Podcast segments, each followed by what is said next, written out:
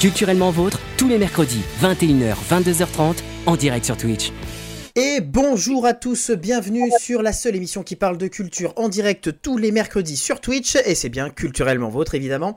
Je suis pas tout seul aujourd'hui, je suis accompagné euh, d'une très très très belle équipe.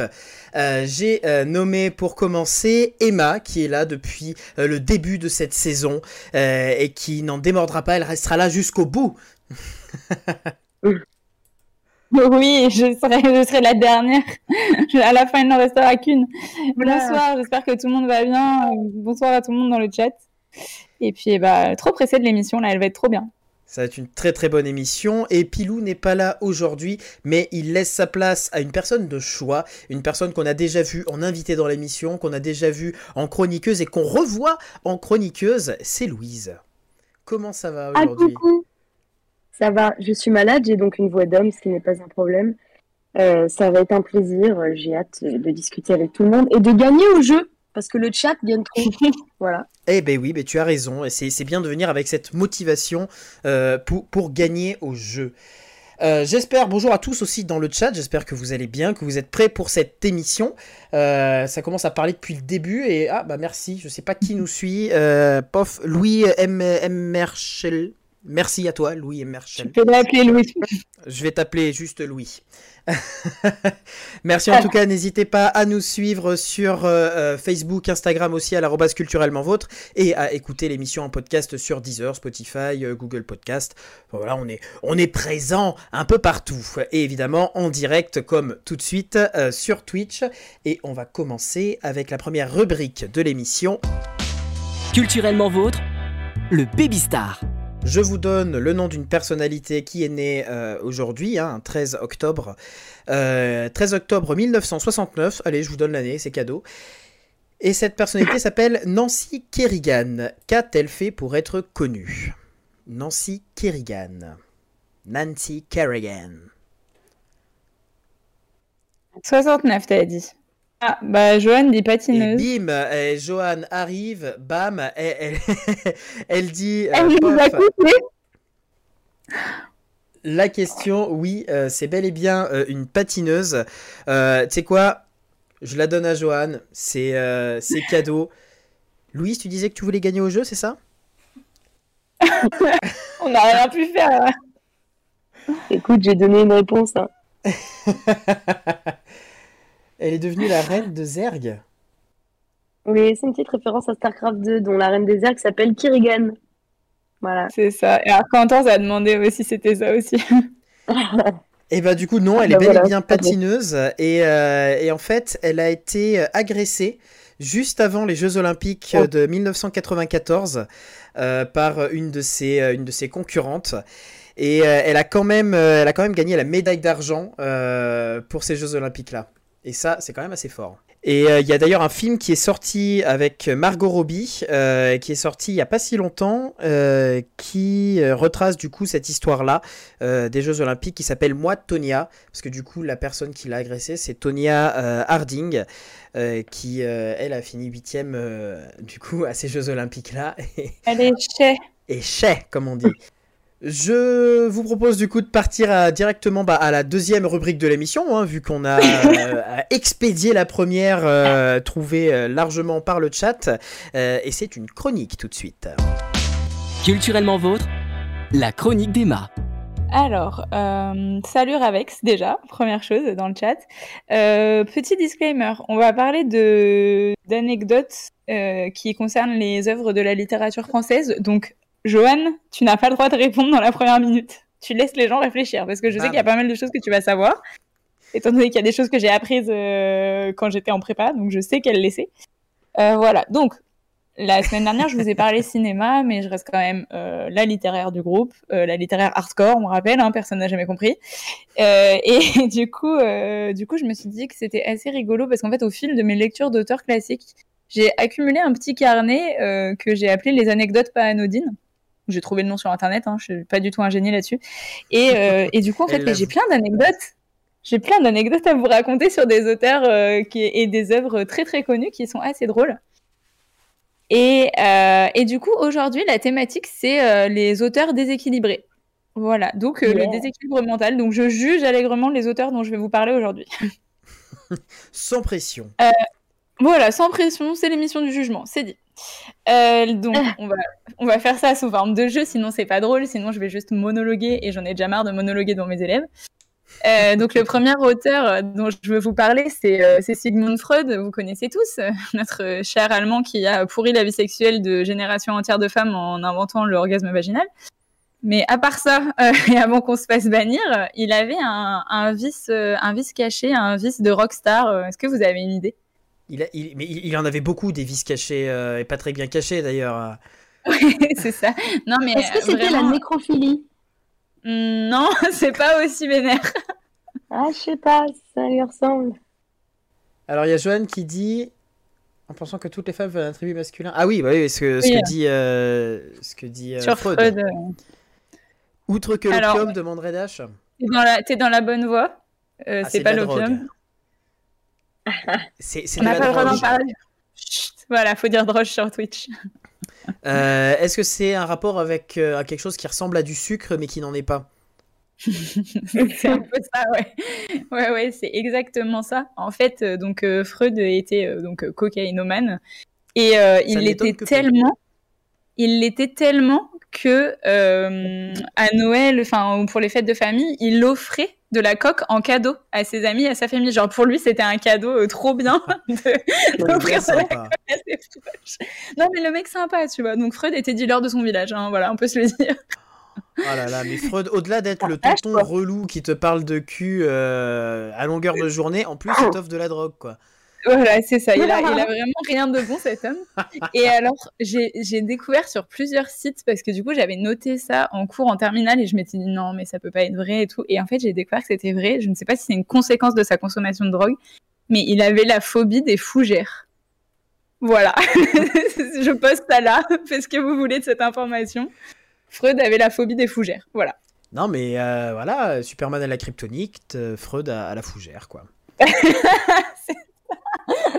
La fougère, c'est la kryptonite de Freud, en fait.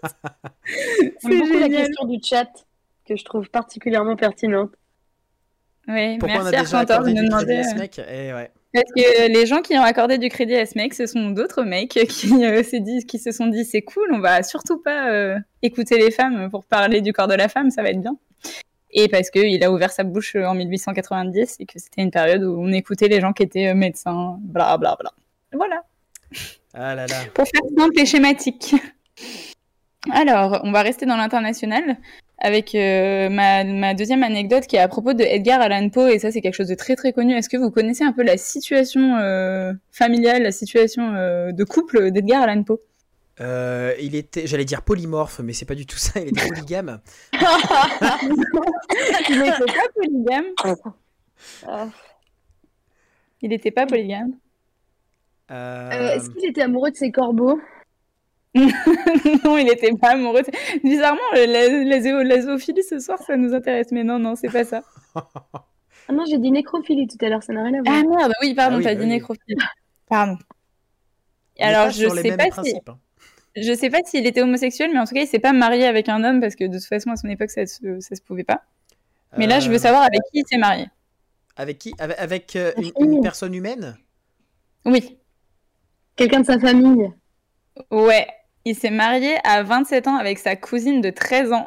J'espère que ça vous met bien Oh. sur les trucs hardcore de on la adore. littérature.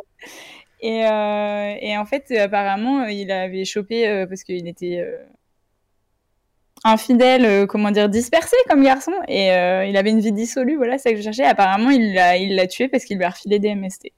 Eh ben, Voilà. super. Ce, ce Yes Arcantor est peut-être un peu trop gros, euh, un peu trop enthousiaste, je dirais. C'est ça. Yes, clean. Un homme tout à fait normal. Le mec je crois qu'en fait, ouais. je préférais quand ils étaient pas là sur le, sur le chat. Ils sont trop enthousiastes. Non, mais c'est bien, c'est Alors. bien. Euh, bon, toujours dans les déséquilibres. Bah, après, c'est les auteurs déséquilibrés. Hein. Ah oui, Euh, on a parlé Oui, de- oui. On a parlé de l'Allemagne avec Freud, on a parlé de l'Angleterre avec Poe, maintenant on va parler Russie avec Fyodor Dostoïevski.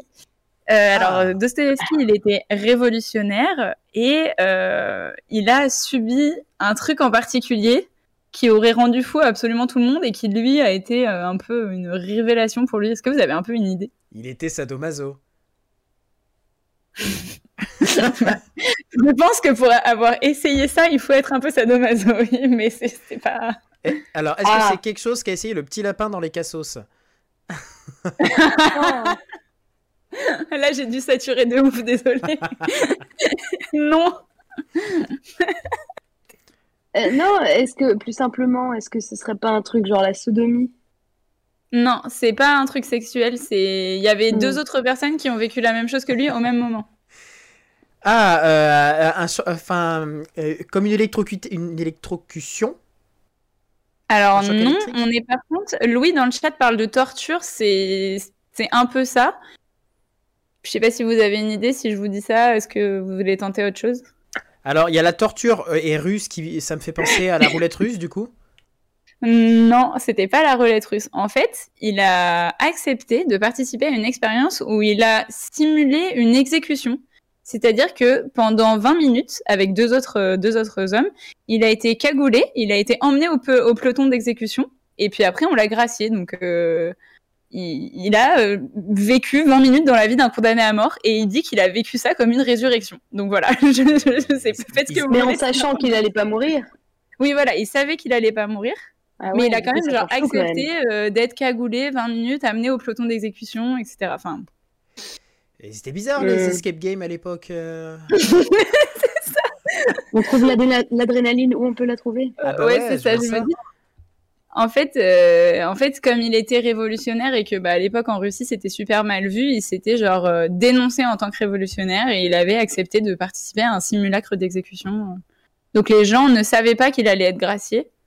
Donc les gens pensaient qu'il allait vraiment mourir parce que tu sais les exécutions fait, public. euh, en fait, le gars, Donc, il a juste fait un, un- un super coup de com', quoi.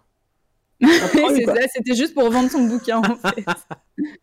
Alors l'année pour Dostoevsky, je sais pas et je pense que j'ai pas un assez bon, euh, j'ai pas un assez bon, une assez bonne connexion pour vous parler et aller chercher sur internet. Donc je vais peut-être missionner un de mes deux camarades pour aller. euh, Mais Dostoevsky, de toute façon c'est c'est le 19e donc euh, voilà, voilà, voilà, la folie des Russes.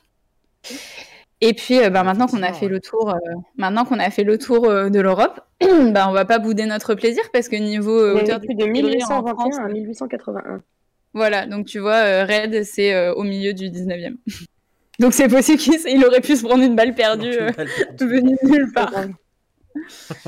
Euh, c'est vite arrivé. Euh, donc euh, on a fait le tour de l'Europe et on va euh, gentiment maintenant arriver en France parce qu'on n'est pas, on n'est pas du tout à la peine en termes d'auteur complètement déséquilibré. Alors au début, je voulais vous faire un truc un peu chronologique, mais en fait, il y a des trucs qui m'ont tellement frappé que je les ai mis en premier. Est-ce que on a parlé de la situation familiale d'Edgar Allan Poe Est-ce que vous avez une idée de la situation familiale de Louis Aragon? Alors ça, je sais que Johan, tu sais parce que Aragon était au programme il y a pas longtemps. Mais les autres, est-ce que vous avez une idée? Puisque vraiment, j'étais tombée des nues quand j'avais dû apprendre ça. Alors, Louis Aragon, euh, est-ce que c'est une personne humaine? Bah oui, oui, Louis Aragon, c'est un auteur. Non, mais oui, ça je sais, mais Ah oui, ça, Non, non, c'est dans sa famille. C'est vraiment- une fougère Ah, c'est ça que Freud avait peur de lui. C'est pour ça qu'on n'a jamais vu les deux dans la même pièce. Il s'est suicidé à Euh, cause de sa femme, demande Louis. Alors, peut-être, mais c'est pas ça qui m'intéresse. C'est dans le cercle familial, mais pas amoureux. C'est les relations euh, frère, sœur, père, fils, euh, tout ça, tout ça. Il a tué ses sœurs, ses frères et sœurs. Hmm. non. En, en pas fais- en si faisant un jeu, il jouait à l'exécution et euh, en fait, il a réussi. Il a gagné. il, a, il a gagné, en fait. C'est sympa le jeu. Non, non, c'est pas ça, c'est pas ça. C'est on lui a menti sur un sur une relation de sa famille très proche. Ah. Il a toujours cru que son frère était son père.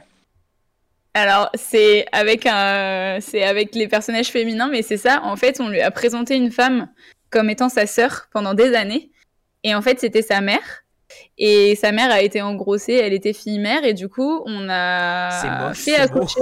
on- Ouais, fille-mère, c'est vraiment Ouais. horrible. Non, en gros, Euh, et en, en gros, c'est aussi, tu me diras, mais enfin, pour le coup, Oui, c'est exactement ça. Donc, elle s'est, elle est tombée enceinte. euh, on a fait on a fait pardon euh, accoucher euh, donc la, la mère d'Aragon et on a fait passer Aragon par un enfant adopté par ses grands-parents. Donc en fait, ses parents adoptifs étaient ses grands-parents et du coup sa sœur adoptive était en fait sa mère. Et il l'a appris que beaucoup beaucoup plus tard. euh, et ça a été un énorme choc pour lui parce que du coup, bah, il a grandi. euh, Hum, Mais c'est affreux. C'est particulier en vrai. Du coup, là, c'est pas de sa faute. Il est dans les auteurs déséquilibrés, mais c'est plutôt le contexte déséquilibré de l'auteur parce que bah là, pour le coup, c'est pas de sa faute. L'avantage Mais, euh, d'être euh, d'être le plus grand de la fratrie, c'est que du coup, t'es sûr que euh, ta sœur, c'est pas ta mère, quoi. Le, le mensonge peut être partout, Andreas. Oh mon dieu J'ai parlé à mes parents mais ce lui, Tu soir. croire que ton grand-père, ton grand-père, Tu en fait, que- c'est ta mère. Je suis en train de tiquer que je suis la, je suis la dernière des quatre enfants, quoi. Donc, Ah, fais gaffe, tu as, peut-être beaucoup de mamans. Une truc n'a plus Oh. aucun sens. Ah là là. Euh, ensuite, euh, ensuite, toujours en France, un couple de poètes euh, bien connus, Rimbaud et Verlaine. Qu'est-ce que vous pouvez m'en dire? Euh, Ils étaient bien connus. Et ensemble, Voilà. ils étaient bien connus. Pourquoi? Euh, Bah, Pour être amoureux. Ouais, en effet, ils étaient amoureux et ça se passait bien entre eux. très mal. Euh, non, du coup, j'ai envie de dire, si la question se pose. En fait, c'est eux qui ont inspiré le livre 50 nuances de Grey. Bah, franchement, je sais pas trop, mais euh, ça se passait très bien leur relation. Non, c'est ça. Ils étaient bien copains, comme dit Joël. Non, en fait, euh, oui, c'est ça. Donc, ils étaient en effet amoureux et euh, complètement. euh, Enfin, ils vivaient très très mal cette relation l'un et l'autre parce que de toute façon, ils sont complètement déséquilibrés déjà à part. Donc, les deux ensemble, tu me diras, moins par moins, ça fait plus, mais là, ça n'a pas marché, ça ne s'est pas vérifié. Et en fait, euh, un soir de beuverie, euh, Verlaine était tellement ivre et il s'est fâché avec Rimbaud et du coup, il lui a tiré dessus. Voilà. Donc, si vous pensiez que vous vous engueuliez fort avec votre compagne ou votre compagnon, bah en fait, ça va. À partir du moment où il n'y a pas d'armes, ça va. Effectivement, c'est un petit peu euh, euh, extrême. Exagéré. Oui, c'est ça, léger. Con- Contrôlez vos émotions, messieurs, voyons. Et alors, le plus drôle dans l'histoire, c'est que. Enfin, drôle, je sais pas si c'est drôle, mais Oui, le plus ironique, on va dire plutôt, c'est que l'arme avec laquelle Verlaine a tiré sur Rimbaud, c'est une arme que Rimbaud avait ramenée d'Afrique. Parce qu'en fait, Rimbaud, donc nous, on le connaît comme le poète incroyable qui a arrêté d'écrire à 17 ans et qui était un génie, etc. Et euh, en fait, lui, euh, il n'était pas du tout intéressé par ça. Il voulait faire fortune parce que, bordel, euh, le- la thune, c'est quand même ça qui compte dans la vie.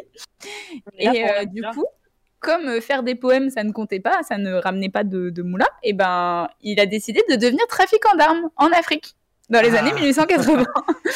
et donc, il avait ramené euh, de, de certaines de ses armes de son stock et il s'est fait tirer dessus par les propres armes qui. qui Le karma, qui ça. Voilà, ça s'appelle le karma puissance 10 000. Il aurait ramené des petites tours Eiffel, euh, il aurait pas eu d'accident. hein. c'est ça exactement. Il aurait... En vrai, je sais pas, une tour Eiffel lancée à pleine vitesse. Ouais, pas- une petite tour Eiffel dans la carotide, euh, t'as pas envie de la voir, hein. Ne vous... ne vous fâchez jamais avec Louise parce qu'elle vous... elle va vous attaquer à coups de tour Ah oui, moi je vois des armes partout quand je suis énervée. Juste être ça. La créativité Bon, bah, écoute. peut avoir du mal en fait. En vrai, commence à écrire des livres et dans 50 ans, quand on fera culturellement vôtre euh, sur twitch.com, eh ben, je parlerai de toi, euh, qu'aura tué tes Voilà. amants à côte de tour Eiffel. C'est parfait. Euh, allez, on continue dans les auteurs complètement tarés. Alors là, on en tire une vraie couche. Euh, je l'ai rencontré quand j'étais en seconde. Enfin, je l'ai rencontré. On m'en a parlé pour la première fois quand Ah oui. j'étais en seconde. Avec euh, d'ailleurs, d'ailleurs, Monsieur Belli euh, qui m'a donné envie d'être prof de français. Voilà, un, un big up. Et donc, euh, il, il nous avait parlé de Gérard de Nerval. Alors, est-ce que vous avez une idée de Je viens de relire l'anecdote. Ah, apparemment, c'est drôle. Mais en fait, je me souvenais d'une partie, mais pas de tout. Déjà, bon, moi, je me souvenais de qu'il avait une mort euh, improbable. Mais même avant ça, on l'a retrouvé un jour dans Paris en train de promener un animal improbable en laisse. Est-ce que vous avez une idée Un de quel lama. animal Non, pas Un crocodile. Cochon. Non, pas un crocodile, c'est plus petit. Un Un, crocodile nain. un lézard. non, pas un lézard. c'est vrai que c'est. Est-ce que ça vole? J'imagine la laisse du lézard. Alors, un hamster, non. Un éléphant, non. Et non, ça ne vole pas. Une autruche. Un poisson? Hmm, alors, c'est le monde de la mer. Une, Une tortue. tortue, non. non. Un poisson, quoi. Oh, une, Une une étoile de mer Euh, non, mais en vrai, tu commences à te rapprocher de ce genre Un de truc. Non. Non, Une c'est quand même un truc qui peut se déplacer, quoi. Ah, Qui peut se déplacer hors de l'eau. Mais pas beaucoup. Une crevette? Ah oui, Bah, non, une- pardon, une j'avais- grosse crevette, pas ouais. attendu le hors de l'eau. ah, un homard Ouais, il était, on l'a retrouvé en pleine nuit en train de promener un homard en laisse sur les marches du Palais Royal de Paris. mais un homard vivant que ça vous met bien. Donc voilà, donc j'ai relu ça, ça m'a fait beaucoup rire, donc tout va bien. Le mec, on étudie ses poèmes au collège, tout va bien. Un homard Et vivant il a- ou un homard mort? Ah oui, oui, en fait, il est allé au restaurant et il s'est pris d'affection pour euh, le homard qui est, tu sais, c'est un. Ah, il était euh, bourré. c'était des- ah bah ça, je sais pas. Je sais pas si le homard avait bu. non, mais en fait, c'est ça. Il est allé au restaurant, on lui a présenté le homard qu'on allait euh, ébouillanter pour. euh, pour le faire manger et en fait euh, il s'est pris d'affection, il a fait un scandale et il a emmené le homard et il est allé le promener sur les marches du Palais Royal. Voilà. Mais vous savez quoi? C'est humaniste. C'est un C'est humaniste. beau. Bah, Mais oui, c'est beau. Et, euh, et comme Nerval, il n'était pas qu'à moitié taré, euh, il a une mort euh, assez euh, improbable. Il est, on l'a fait retrouvé, tuer par son homard. on l'a retrouvé égorgé par son homard. Non, il a fini par se pendre à, à une grille de la ville de Paris. Moi, je pensais que c'était qu'on l'avait retrouvé pendu à un lampadaire, mais non, en fait, on l'a retrouvé pendu à une grille, genre euh, d'un jardin public de Paris. Alors, j'ai pas réussi à retrouver la rue et tout, mais euh, c'est hyper glauque. Et du coup, pendant, il y a eu un vrai, à la fin du 19e, il y a eu un vrai euh, mystère de la mort de Nerval. Il y en a qui parlaient d'assassinat et tout, et alors que le mec était juste pas complètement déséquilibré, qu'apparemment il a voulu, je sais pas, faire le malin euh, en grimpant sur une grille de Paris, qu'il a fini par se, se pendre. Il a voulu sauver Enfin. la grille de Paris, lui mettre une laisse, mais il a pas réussi. Il a voulu promener la grille de Paris. Il a pas réussi. Euh, voilà. Donc là, on était quand même sur le, le top du top de, de mes Ah, déséquilibrés. effectivement, ouais. et euh, Bon. Et euh, les, les deux, j'en ai deux toutes petites encore qui sont beaucoup plus mignonnes et pas vraiment déséquilibrées, mais c'est que je trouvais ça assez rigolo. Euh, Est-ce que vous connaissez le vrai nom de Stendhal? Euh, non. Alors, Johan, tu dois savoir. Stendhal, il s'appelle Henri Bell, mais je sais pas, il a un problème avec son nom. Et du coup, il n'a fait que utiliser des pseudos toute sa vie. Donc nous, on a retenu Stendhal. Euh, certains qui l'ont un peu fréquenté ont retenu Henri Brulard parce que c'est le nom d'une note de ses, œuvres- de ses œuvres. Mais euh, il a aussi utilisé les pseudos pour écrire des articles de Cornichon et de William Crocodile. William Crocodile. voilà, voilà. Donc, William Crocodile alias Stendhal alias Henri Bell. C'est voilà. un blagueur. c'est euh, rigolo. Non, non. Je me dis à quel moment tu penses qu'un journal ou qu'un éditeur va accepter ton, ton écrit euh, signé Cornichon, en fait. C'est Bah, ça ma vraie ça a question. marché, non? C'est ça, on en parle Non, encore 200 pas- ans après. Parce qu'en fait, tu lis ton article, tu fais ouais, très intéressant, cet article sur la politique, tout ça et tout, et à la fin, tu lis article par cornichon. Et là, ça te remet en que- question, donc là, tu vois, là, tu te dis finalement, est-ce que c'est la rubrique euh, humour? Est-ce que c'est où je suis? C'est vrai que c'est peut-être très métaphysique comme entreprise, en fait. Bah Et ouais. William Crocodile, euh, je sais pas où est-ce qu'il est allé chercher, je sais pas s'il y a une référence à, à un auteur ou pas avec ça, mais je... le William Crocodile m'a fait un beaucoup rire. animal, Et je suis que- sûr. Non, mais je sais pas s'il y a une référence genre à un, à un autre auteur ou des choses comme ça. Enfin, voilà. Bref. Mais c'est sûr que c'est juste qu'on n'est pas dans la private joke. Mais oui, c'est sûr. que- En fait, le mec a fondé la private joke, tu vois. Là, non, mais vous pouvez pas comprendre. Et enfin, la toute dernière, c'est un petit hommage à Pilou. Il est pas là, mais il est dans nos cœurs. On dirait qu'il est mort, c'est horrible.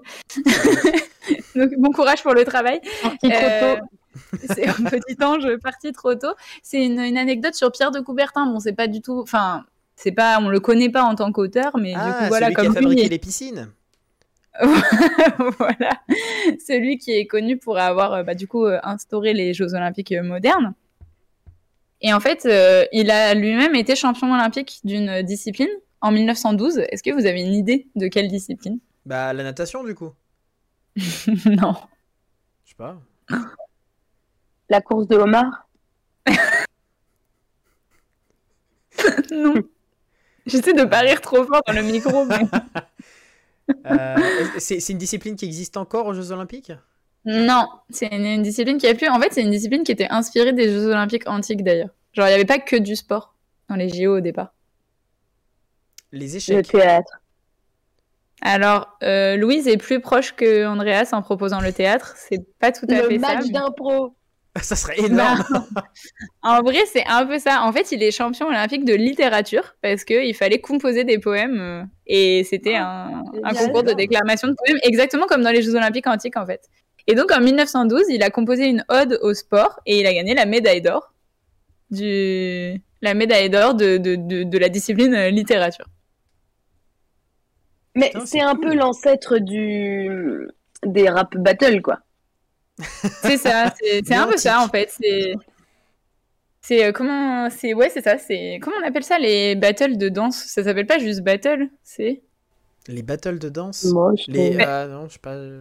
Non bon je sais plus j'ai perdu le nom mais voilà c'est le c'est il a euh, instauré les, les battles artistiques euh, de déclamation et d'improvisation enfin c'est pas vraiment de l'improvisation tu devais le composer t'avais le temps pour le composer et tout mais euh, voilà Mm. Voilà, voilà, pour Ouais, conclure c'est- sur une petite note sportive en, en référence au, à la chronique, l'important c'est de participer, euh, dont Pilou nous régalera sûrement euh, dans 15 jours, j'espère.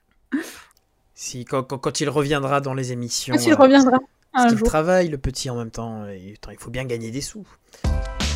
Culturellement vôtre, la recommandation de l'équipe. Alors un petit moment euh, recommandation, on va euh, chacun recommander une, une, une œuvre qu'on a vue récemment, qu'on a lue, qu'on a écoutée, je ne, que, que, je ne sais pas. Euh, N'hésitez pas dans le chat aussi à, à re- à parler de, de ce que vous voyez, de ce que vous avez vu en ce, récemment, écouté, lu, je ne sais pas. C'est open bar ce soir. Euh, bah tiens, j'ai envie de commencer. j'ai envie de commencer parce que euh, ça m'a fait plaisir. Je suis retourné voir euh, un, spectacle vivant. Et, je le recommande parce que pour le coup j'ai bien aimé. Marocco, je la fais sur le cirque sur glace qui tourne en ce moment, un peu partout en France. Et j'avais partagé des photos d'ailleurs sur le Instagram. C'est, alors j'avais jamais vu un cirque sur glace et euh, c'est très original, un cirque avec euh, des, athlètes du coup qui mélangent des, euh, des tableaux de danse sur glace et des numéros de performance.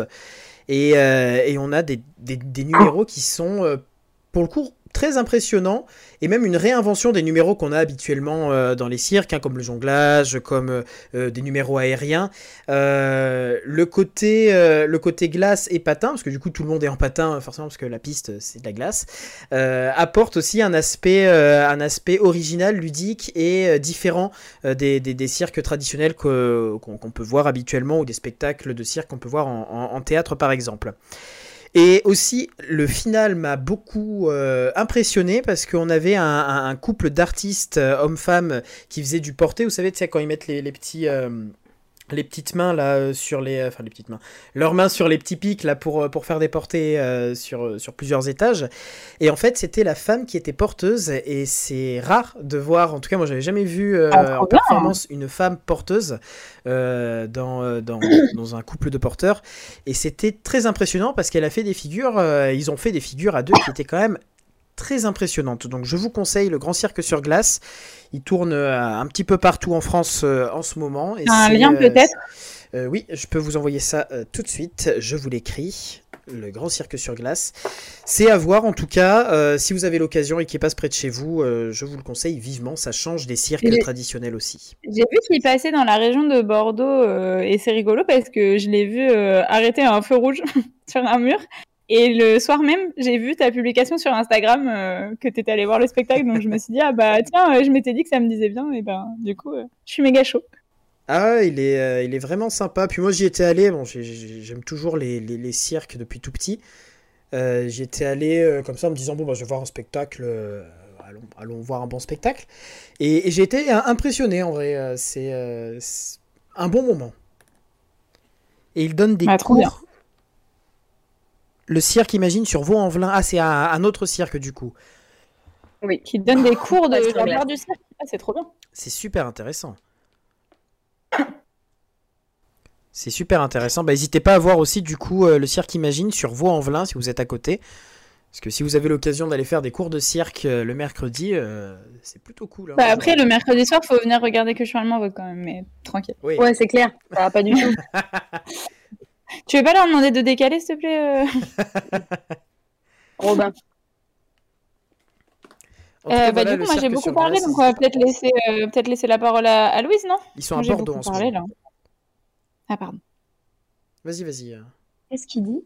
Ok. Non, je disais que le cirque. Euh, était à moi, j'ai deux recommandations, mais courtes. Très bien. Je, je vais faire comme si ça m'intéressait. Alors, euh, j'ai deux recommandations. je plaisante. Euh, c'est un petit bouquin sous forme d'illustrations qui sont publiées sur Instagram et un texte associé qui s'appelle De polyamour et d'eau fraîche, euh, écrit par Calcaire et Cookie et publié par Steinkiss. Je vais mettre tout ça dans le chat. Ça a l'air trop bien. Et je trouve que c'est intéressant pour tout le monde parce que c'est c'est pas genre un livre sur le polyamour, vive le polyamour, soyez tous polyamoureux, c'est pas du tout la question. C'est en fait un témoignage d'un couple en polyamour qui fonctionne très bien et depuis longtemps et dont l'un d'entre eux est parent, etc. Enfin voilà. Et il n'essaie de convaincre personne et euh, ça n'est pas le propos, c'est juste qu'ils témoignent de comment ça fonctionne et ils répondent de manière très humoristique et sensiblement subtile à toutes les questions qu'on a pu leur poser. Et euh, évidemment, moi, c'est un livre qui m'a parlé parce que je suis en polyamour, mais rien à voir. Je trouve qu'il se recommande à tout le monde, c'est-à-dire euh, ceux qui ne le sont pas et qui veulent pas l'être, juste qui se demandent comment ça marche, simplement parce que c'est quelque chose qui arrive dans notre siècle et que voilà, c'est pour les gens qui veulent se renseigner, autant que pour ceux que ça intéresse pour des raisons personnelles. Donc, c'est génial, c'est très bien fait et c'est drôle, voilà. Et ça convainc pas mal de gens, non pas de le faire parce que c'est pas le but, mais que euh, ça n'a rien de diabolique, euh, que c'est pas, euh, on va pas tous finir dans les flammes de l'enfer et que c'est pas plein de gens qui couchent tous ensemble en faisant n'importe quoi. Voilà. Mm. Et ensuite, je recommande une forme d'art dont nous n'avons pas l'habitude, c'est le euh, un jeu de tarot. Pardon, je lisais dans le chat. Tu lisais quoi dans le chat? Euh, On parle des cirques, je, pardon. je la, la- c'est ça, ça parlait cirque. euh, Pardon. Donc c'est un jeu de tarot euh, qui est dessiné par tout un tas de dessinateurs lyonnais indépendants et plus ou moins jeunes, mais qui démarrent en tout cas. Et c'est euh, des amis et collègues qui ont lancé ça. Et du coup, c'est un jeu de tarot illustré avec euh, tout un tas de personnages, euh, euh, notamment mythologiques. Et les dessins sont très beaux. Comme il y a chaque, toutes les cinq cartes, c'est un illustrateur différent. on découvre tout un tas d'artistes super. Euh, c'est sur le Kickstarter parce que du coup nous avons obtenu tout un tas de fonds et donc les artistes sont payés et ça c'est merveilleux. Ah, c'est bien, oui. Et le jeu de tarot est très joli, qu'on veuille jouer avec ou pas d'ailleurs, parce que étant amatrice de tarot, je sais qu'on peut aimer avoir des jeux euh, stylisés ou particuliers ou d'événements euh, spéciaux, Euh, mais ça peut se garder, ça peut être joli, voilà. Mais du coup, Donc alors. c'est euh, autant un livre d'images qu'un tarot. J'ai trop euh, j'ai- j'ai une question qui, qui regroupe un peu la, la question de Joanne, qui demande si c'était un jeu-jeu ou un jeu divinatoire. Euh, le, Non, c'est un jeu-jeu, Le tarot, il il existe un jeu, un jeu de cartes tarot qui se fait, euh, qui se pratique avec des cartes de tarot du coup. Oui, le tarot de Marseille, c'est le tarot divinatoire. Alors le tarot divinatoire, parce que moi le tarot, quand, alors peut-être que je me trompe totalement, mais quand je pense tarot, c'est euh, les cartes euh, justement un peu stylisées où on dit, Hum, tu as tiré l'acrobate à deux têtes, ça veut dire que. euh, Non, ça c'est le tarot divinatoire justement. D'accord. Moi je parle du jeu de tarot euh, comme euh, belote et euh, coinche quoi. Ok, mais je savais pas. Le tarot que- en fait. Je, je Et des plis, pas ce euh. jeu. Je découvrirai Mais le tu jeu connais pas le tarot? Non, j'ai jamais joué au tarot moi. Mais c'est extraordinaire. Eh ben, on, jouera au tarot. Suis-je euh, la seule à être surprise Non, non. Bah après, en vrai, moi, je dirais parce que j'ai découvert des jeux hyper répandus il y a pas longtemps, donc. euh, Bah voilà, le tarot c'est un des plus vieux jeux de cartes, mon cher Andreas, et c'est génial. Voilà. eh Johan ben, est en train de t'engueuler dans le chat. J'apprendrai, je jouerai Bah ouais, au tarot. je, je, et, je sa- je savais même pas que les gens pouvaient ne pas connaître le tarot. Tu connais la belote?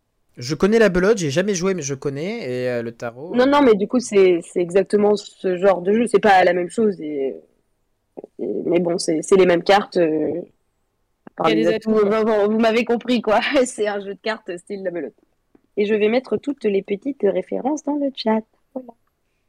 Ce sont de belles Par références. contre, tes euh, références, euh, tes références sont hyper inspirantes. Je, je pense que je vais, euh, je m'étais promis de ne pas acheter de livres cette année à Bordeaux Non. parce que je me suis dit je vais lire tout ce que j'ai ramené de Paris et puis après, euh, après j'achète. Et puis en fait, j'ai déjà craqué euh, sur les conseils euh, d'autres d'autres personnes. J'ai déjà acheté des livres, donc euh, je pense que je vais acheter tes recommandations. En plus, c'est vraiment un livre genre, euh, genre Zai Zai Zai Zai. euh, c'est des, Ah ouais, des livres, euh, mi livres, mi BD, ça se lit extrêmement vite. Et c'est vraiment instructif et c'est super bien fait. Enfin, moi, j'ai envie de l'offrir à tout le monde en fait. Que ce ouais. soit euh, les gens dans mon cercle qui n'ont pas de problème avec ça, euh, les gens, enfin, tu vois, ça correspond à tout le monde. Ouais, c'est C'est trop bien. Ah, ben, je, Ah d'ailleurs, je l'ai pensé à aussi. toi. Je fais un- un- un- une mini euh, note nostalgique. La première fois que tu étais venu dans l'émission. Euh, Oui. t'avais parlé, t'avais fait une euh, recommandation, enfin t'avais fait un top 1 et c'était Oui. les, les- c'est quoi, c'est Toltec? Non, c'est quoi déjà? Les quatre accords Oui, les Toltec. quatre accords Toltec. Les quatre accords de Toltec. Toltec, faut que j'arrête. Et en fait, j'ai découvert que dans le collège où je travaille cette année, les quatre accords Toltec sont euh, placardés dans les couloirs. Et je trouve ça Ah, trop bien. génial. Et du coup, j'ai pensé à toi. Ouais, non, mais ça, ça change la vie, ces trucs-là. Eh ben, je l'ai Voilà. lu pour le coup, les quatre accords Toltec. J'ai beaucoup aimé aussi le, le livre. Je sais plus où je l'ai mis d'ailleurs, je crois. Je, crois que je l'avais Ah bah bravo, voilà. Euh, dans une des bibliothèques. J'en ai un peu partout des livres. Bah, merci pour ces références. En tout cas, euh, ça sera euh, de, des, des choses à aller voir, à aller découvrir. Euh, Ouais, carrément. Et du coup, je, je, je me demande à toi, Emma, t'as ta petite Alors, Je suis à vous dans deux secondes, mais en fait, je suis en train de copier-coller les recommandations de... pour les avoir. Donc, désolé, faites comme si je n'étais pas là. Non, c'est bon, j'ai fini mes copier-coller. Euh, et bah écoutez, moi, de manière très originale, euh, je vais vous parler de Squid Game. Non, c'est une blague, c'est une blague, c'est une blague. Ne vous énervez pas dans le chat. et je me suis dit que la société l'avait suffisamment fait. c'est ça, non, ne vous énervez pas dans le chat, pas d'émeutes. Non, en fait, c'est- voilà, je, je vous raconte ma vie parce que je sais faire que ça. Euh, j'ai regardé Squid Game il y a pas longtemps, j'ai fini ça le, le week-end dernier. Et, euh, et je m'étais dit, bah tiens, je vais en parler quand même. Dans Culturellement Vote, c'est hyper actuel. Bon, euh, il s'agit de la série la plus regardée au monde ces derniers jours, donc euh, je pense pas que. Je pense que personne n'en a pas entendu parler. et du coup, ça sert à rien que j'en rajoute une couche. Mais je me suis vraiment interrogée sur cette mécanique du euh, Battle Royale ou du, ou du Hunger Games. Enfin, moi j'appelle ça du Hunger Games parce que du coup ça me fait penser à ça. Euh, et je me suis rappelé qu'il y a quelques années, j'avais euh, lu deux bouquins qui étaient exactement sur la même mécanique donc, de Battle Royale. Et comme ça me va quand même bien de vous parler bouquins, aujourd'hui ce que je recommande c'est ces deux bouquins. Le premier dont je vous parle, euh, c'est pas du tout des bouquins récents du coup, ils sont sortis en 2008 tous les deux. Le premier dont je vous parle, il s'appelle Profanation. C'est un roman policier euh, d'un auteur euh, danois qui s'appelle Adler Ossen. Je vous envoie le lien Babelio dans le chat. Euh, donc c'est un roman policier, euh, bah, tout ce qui est de plus classique. On a des personnages euh, qui enquêtent, qui sont des personnages récurrents. Profanation, c'est le deuxième entre guillemets tome de, de la série, mais il n'y a pas du tout besoin d'avoir lu le premier pour comprendre. C'est ça qui est très bien avec ces avec ces séries de polar, c'est que c'est que on peut vraiment prendre dans le désordre et oui voilà c'est ça en fait les personnages sont récurrents donc euh, quand tu les lis dans l'ordre tu connais leurs traits de caractère ils font parfois référence à- aux affaires passées mais c'est pas du tout handicapant de ne lire que celui-là. S'il y a que celui-là qui vous intéresse. Alors c'est pas du tout de la grande littérature avec un grand L. Je pense pas qu'Adler Rolston soit euh, étudié au collège au Danemark hein.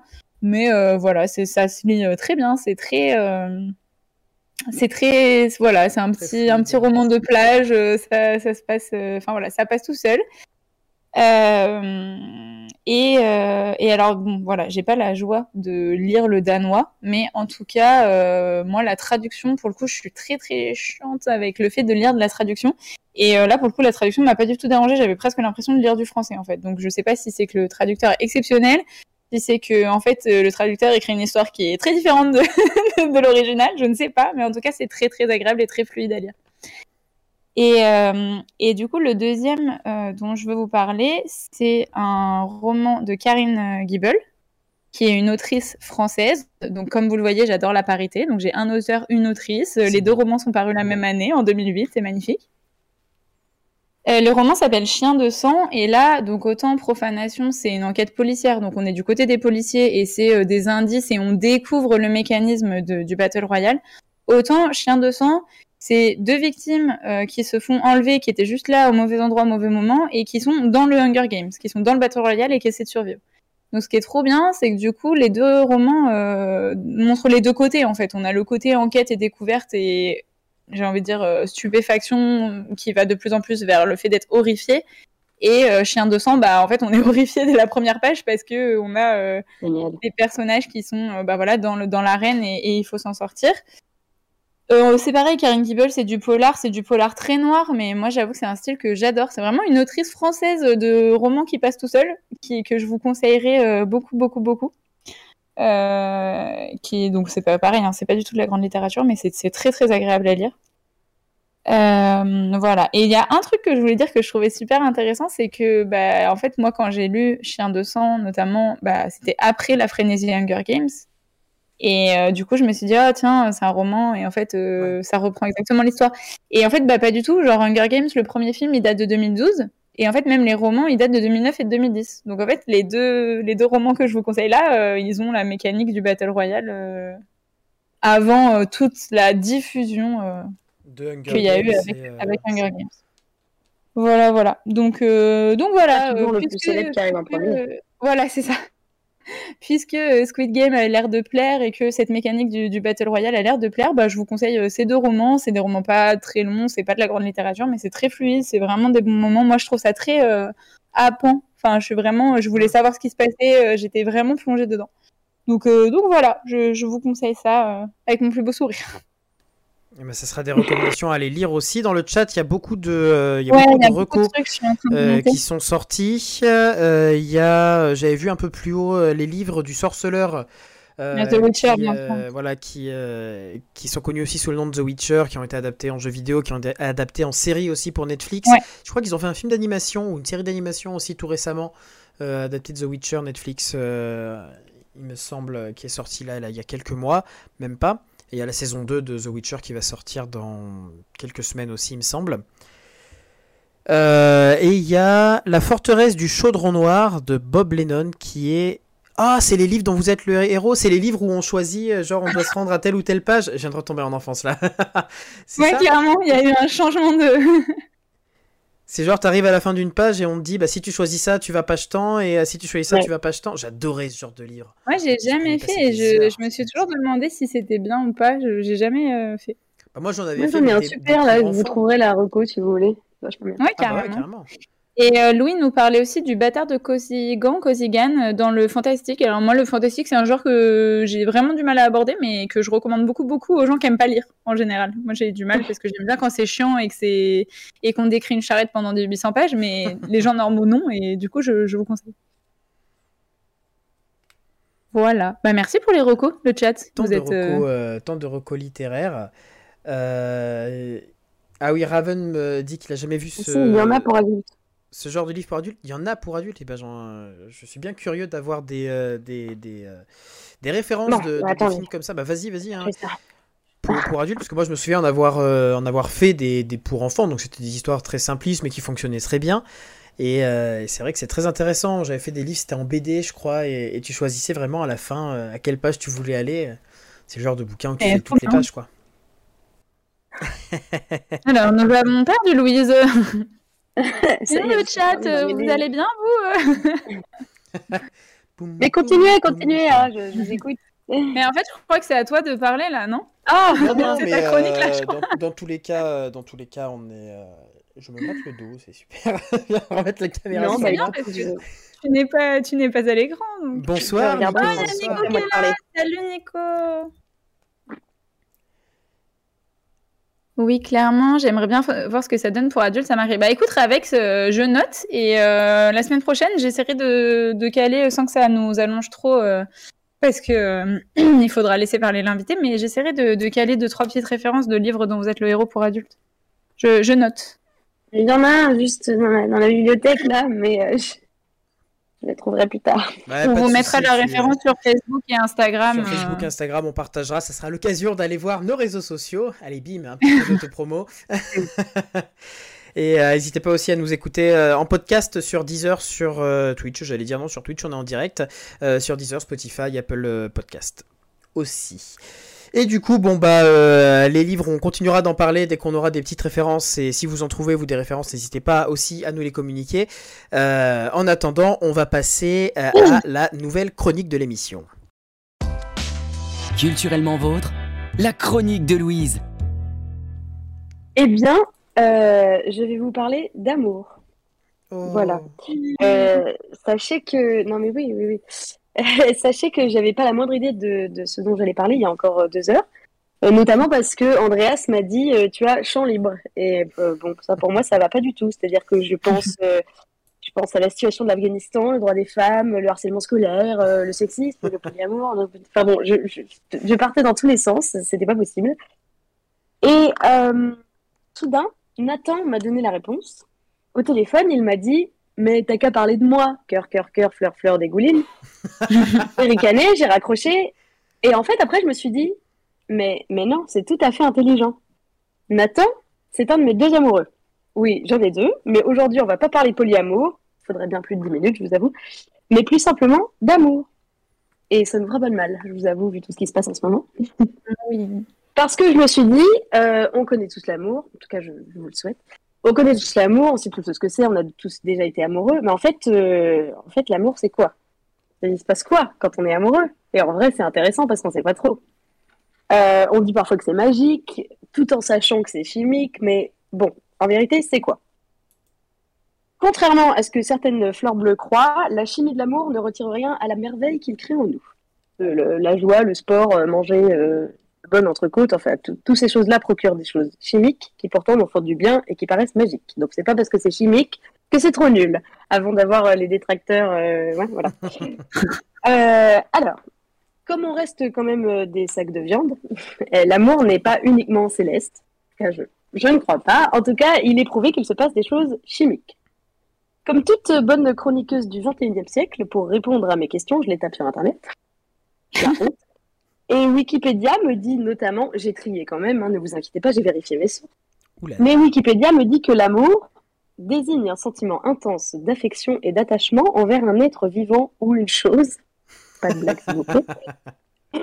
Du coup, les fougères, ça marche ou euh, Non, ça ne marche pas. qui pousse ceux qui le ressentent à rechercher une proximité physique, intellectuelle ou même imaginaire avec l'objet de cet amour. L'amour éprouvé pour une autre personne peut conduire à adopter un comportement particulier et aboutir à une relation amoureuse si cet amour est partagé.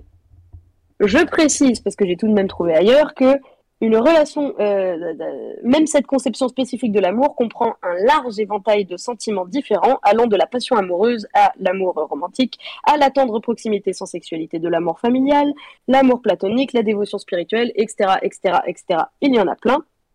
Et c'est d'ailleurs un des problèmes que nous avons, je trouve, en Occident, c'est de n'avoir qu'un mot pour l'amour, c'est-à-dire euh, un seul mot pour décrire une infinité de relations possibles, ce qui parfois dérange quand on cherche à décrire quelque chose. Parce qu'au Japon, par exemple, entre euh, j'aime cette personne et je suis amouraché de celle-ci, je couche avec celle-là mais pas avec celle-là, elle c'est une ex mais je l'aime encore, blablabla, eux ils ont un mot pour chaque chose. Donc tout est clair et tout est précis. Mais pourquoi nous n'avons qu'un mot Tout simplement parce que notre conception est assez fermée de l'amour en Occident. Euh, parce que les mots décrivent les conceptions mentales, n'est-ce pas? Et c'est le judéo-christianisme, oui, mon, mon préféré, euh, qui a vécu, véhiculé dans notre société que l'amour c'est à deux et point barre, et découle de cette seule image de l'amour une infinité de problèmes. La possession, qui pourtant est complètement incompatible avec le vrai amour, mais bref, euh, l'adultère, la plus vieille et la plus répandue des relations à trois, parce que j'aime répondre aux gens qui m'embêtent, euh, la colère, la jalousie, bref, tout un tas de choses qui, en fait, n'ont rien à envier à l'amour, le véritable, qui est censé rendre heureux, quand même. Euh, et donc, c'est ainsi que je me suis questionnée sur la chimie de l'amour. J'ai fait le tri et j'ai fait un résumé, parce que sinon, euh, sinon on était parti pour 3h30 de chronique. Chez l'humain, les effets de la passion amoureuse et du plaisir qu'elle procure sont comparables avec ceux d'une drogue comme l'alcool, pouvant générer une dépendance ou une addiction à la personne aimée. Yes. Donc ça rend, ça rend bien. Conduire à des états de manque lorsque cette personne est inaccessible. Yes. Différents composés chimiques sont évoqués dans les processus d'attirance, d'attachement et de sexualité, tels que, écoutez bien parce que vous allez oublier, mais c'est ce qui se passe dans nos cerveaux quand on est amoureux, la phényléthylamine, la dopamine, les endorphines et l'ocytocine. Il y a une anthropologue, euh, Hélène Fischer, qui va jusqu'à assimiler la puissance de ce sentiment à une addiction proche de la cocaïnodépendance. Enfin, de la farine, Super. du sucre, comme dirait Andreas. Oui. Voilà. Donc, donc, euh, voilà, c'est super, c'est pour vous dire que. Euh, voilà, plusieurs Donc, en auteurs fait, ont souligné la... Exactement. Plusieurs auteurs ont souligné la ressemblance entre certains aspects de la passion amoureuse, altération de l'état mental, exaltation de l'humeur, pensée intrusive de l'objet aimé. Ça a l'air horrible comme ça, mais en fait, ça rend super heureux. Euh, certains troubles psychotiques et psychiques et psychiatriques sont également, euh, ont également des similitudes avec l'amour. Les troubles bipolaires et obsessionnels compulsifs en étant les principaux, euh, comment dire, copain dans le cerveau. C'est-à-dire que c'est vraiment collé, ces trucs-là. On adore. Donc, chimiquement, donc voilà, fermez les guillemets Wikipédia, maintenant c'est moi qui parle. Donc, chimiquement, l'amour rend fou. Donc, fou de joie si tout se passe bien, fou de bonheur, et fou tout court si les choses vont moins bien. Il est vrai que l'amour nous fait faire des choses dingues, du grand geste romantique au meurtre passionnel. Genre euh, tirer sur son amoureux comme. euh, enfin, ah, ah, bon, voilà. Bah, lui, il était amoureux, c'est sûr. Sinon, il aurait jamais tiré. Voilà. Et en plus, il était sous, donc t'imagines Il avait l'alcool et le. Ah bah vraiment, non mais là on part sur... euh, oui, non mais rien ne va. Rien ne va. Donc sachez que si vous êtes euh, cocaïnomane ou toxicomane, c'est presque comme si vous étiez amoureux. On embrasse les cocaïnomanes dans le chat. Ça, ça touche presque la même chose. Vous expérimentez presque la même chose que nous. Sexe en moins peut-être. Bref. Et je me suis donc, je me suis donc questionnée, vu que, vu que l'amour est, est avant tout un procédé chimique quand même, euh, je me suis demandé pourquoi euh, on dit que l'amour dure trois ans. Parce que c'est quelque chose qu'on a tous euh, lu, vu, entendu, euh, plus ou moins expérimenté. C'est pas mon cas, mais il y en a, ils sont convaincus que l'amour dure trois ans. Parfois même, je les vois rompre au bout de trois ans, se convainquant eux-mêmes que l'amour est fini. Donc c'est aussi Euh, attends, parce que moi, dans 10 jours, ça fait 3 ans que je suis avec mon mec, du coup. euh, Eh ben, ne le vois pas, enferme-toi et, et passe à autre chose. non, non, mais justement, j'ai une lueur d'espoir avec cette, euh, j'allais dire connerie, mais c'est pas une connerie, mais. Alors, si l'amour est chimique, euh, on pourrait dire que c'est plausible, qu'au bout de trois ans, point barre, on ait des sacs de viande qui sont faits pour que euh, l'ocytocine et compagnie. Fini. mais qu'en est-il? Beaucoup disent que c'est la faute à nos hormones qui nous poussent à ce moment-là, au bout de trois ans, à concevoir un enfant, mais qu'il est possible de dépasser cette échéance grâce à l'attachement. Et c'est pas tout à fait vrai, car la partie raisonnée de notre cerveau nous permet de choisir la parenté ou non. Alors, euh, culturellement, c'est autre chose, hein, parce que. Hmm. Voilà. Mais en tout cas, on en est tout à fait capable et on peut tout à fait être très heureux, très épanoui et que tout aille bien dans nos vies sans avoir d'enfants. Contrairement à ce que vous nous faire croire la société. C'est un autre sujet qui a failli m'intéresser d'ailleurs, la pression à enfanter, alors qu'en plus nous sommes trop maintenant. Autant il y a une époque, ça pouvait peut-être avoir un sens que la société force à enfanter ou fasse croire que c'était indispensable, autant aujourd'hui c'est complètement absurde. Donc voilà. Et puis que chacun fait ce qu'il veut de ses fesses. Bref, ce sera pour une autre chronique. hein. Pour une autre chronique. Euh, le choix de rester en couple serait donc une décision pleinement consciente. Plus précisément, ce qu'il se passe est que le cocktail d'hormones qui s'use au fur et à mesure, parce que ça c'est une vérité, euh, qui s'use au fur et à mesure du temps, hein, j'entends, durerait très approximativement trois ans. Parce qu'en fait, je me suis renseignée du coup sur la chimie de toutes ces hormones, etc. Euh, parfois, c'est trois mois. Ça dépend des gens qui la ressentent, en fait. Donc, des Mm. fois, c'est trois mois, des fois, c'est sept ans, des fois, c'est dix. Et c'est juste que, en majorité, et on sait pas trop si c'est aidé par la culture, mais en tout cas, ça n'est, c'est très approximatif, le trois ans. C'est absurde. Voilà, rassurez-vous. Rassure-toi, Emma. Tout va bien. Si ton ocytocine fonctionne toujours avec ton J'ai partenaire, compris, euh, j'ai compris qu'il faut que je tombe enceinte d'ici 10 jours, mais tranquille, ça, ça va Tout à fait, tout à fait, bien sûr. Euh, mais donc, chimiquement, qu'est-ce qui se passe? Parce que c'est quand même ça mon thème. Euh, Il y a cette merveilleuse hormone qui s'appelle l'ocytocine, qui vous vous rappelez, j'en ai parlé tout à l'heure, euh, qui, elle, est celle de l'attachement et du plaisir. Et celle-ci, contrairement aux autres, tant qu'elle est stimulée, peut durer toute la vie. Et oui, donc c'est un mensonge que l'amour dure trois ans. C'est aussi celle qu'on ressent en présence de sa famille, plus précisément de ses enfants. Et on ne cesse jamais d'aimer ses enfants. Il viendrait jamais à l'idée de quelqu'un de dire que euh, Ça y est, ah ça y est, ça fait trois ans que mon gosse est né, je l'aime plus. Ça n'a pas de sens. Il est donc tout à fait possible chimiquement d'aimer quelqu'un toute, toute, toute, toute la vie. Après, il y a l'idée de stimulation. Il faut pas non plus s'asseoir dans le canapé et se dire bon, tant que notre ocytocine elle marche, chérie, on est tranquille. Non. Mais voilà. Il y a d'autres choses qui remplacent l'amour passionnel dont sont chargées les autres hormones. Donc il y a l'attachement. et ça. Euh, J'en profite pour préciser que l'ocytocine est l'une des hormones euh, qui n'a pas de limite, qu'il soit filial ou romantique. L'amour se multiplie et est différent avec chaque personne. Il ne connaît pas de propriété. Donc, la prochaine fois que quelqu'un essaie de vous convaincre qu'on ne peut être amoureux que d'une seule personne à la fois, vous lui mettez un bouquin de chimie sous le nez. Voilà. Euh, L'amour à deux est donc culturel, et je n'ai pas dit problématique, parce que les gens confondent aussi. Euh, il ne serait pas problématique si c'était pas le seul euh, modèle proposé depuis 300 ans. euh, et que les autres ne faisaient pas l'objet d'une chasse aux sorcières permanente, parce que c'est surtout ça le, le problème. C'est aucun des modèles en soi. Euh, et d'ailleurs, c'est un modèle qui change au fil des époques. Hein, ne vous l'aurez pas. euh, C'était très à la mode d'être polyamoureux avant, et ceux qui n'étaient qu'à deux mariés, ils étaient craignos et ils n'avaient rien compris. Donc, euh, je me dis que quand on est enfermé dans une vision, il faut aller voir aux autres époques, aux autres temps, et, et on se replace dans notre petite case. Voilà. Donc c'était une, une délicate, euh, une délicate transition vers le polyamour, n'est-ce pas? Mais pas du tout. Ce sera pour une prochaine fois. Euh, donc voilà ce qui se passe dans nos cerveaux palpitants comme quand nous sommes amoureux. Euh, Nathan, Florian, euh, mon cortex cérébral est donc rempli pour vous d'ocytocine. Oh. Attends, chimie. Il faut que je sois mouchi mouchi parce que aujourd'hui c'est l'anniversaire de mon chéri. Donc euh, Eh bien, envoie-lui de l'ocytocine. En tout cas, euh, rien, euh, rien ne, ne remplace mieux l'amour passionnel que l'attachement et, je ne le dirai jamais assez, la communication. Eh oui. le respect. Et avec de l'ocytocine, de la communication et du respect, ça peut durer, j'allais dire 200 ans, mais non, parce qu'on meurt. Voilà. Parce que le- ça aussi, c'est chimique. C'est-à-dire que l'ocytocine ne, ne marche pas dans un cerveau mort. Voilà. Euh, bref. Comment finir glauque euh, une chronique On a viré de Non, non, la mieux. mignonnerie euh, vers le beau. Je, je finis ma, ma chronique comme d'habitude par une petite citation. Moi, je me la joue 36-15 Zuzul, euh, qui se relie aussi à un sujet de société qui m'intéresse et en lien avec l'amour. C'est le célibat, parce que je suis convaincue qu'il n'est pas mieux d'être en couple que tout seul. C'est complètement faux. Et que une des dérives de l'amour dans notre culture est aussi celle-là. C'est que c'est considéré comme plus valable, notamment pour faire des enfants, j'imagine, d'être en couple. Ceux qui sont célibataires, c'est des gros nuls. Euh, alors que pas du tout. euh, et puis c'est une, une infinie amoureuse qui vous dit ça, mais c'est que pour moi, le célibat n'est pas un problème. Sauf quand euh, il n'est pas choisi et qu'on a du mal à trouver pendant longtemps, mais ça, c'est une autre question.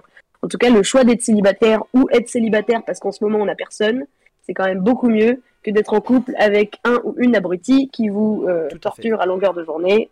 Et voilà, relation toxique. On est, on est mieux seul que mal accompagné, on a beau nous le dire depuis notre enfance. euh, C'est quand même bien vrai. Oui. Oui, c'est bien vrai. Une piqûre de rappel euh, ne fait jamais de mal.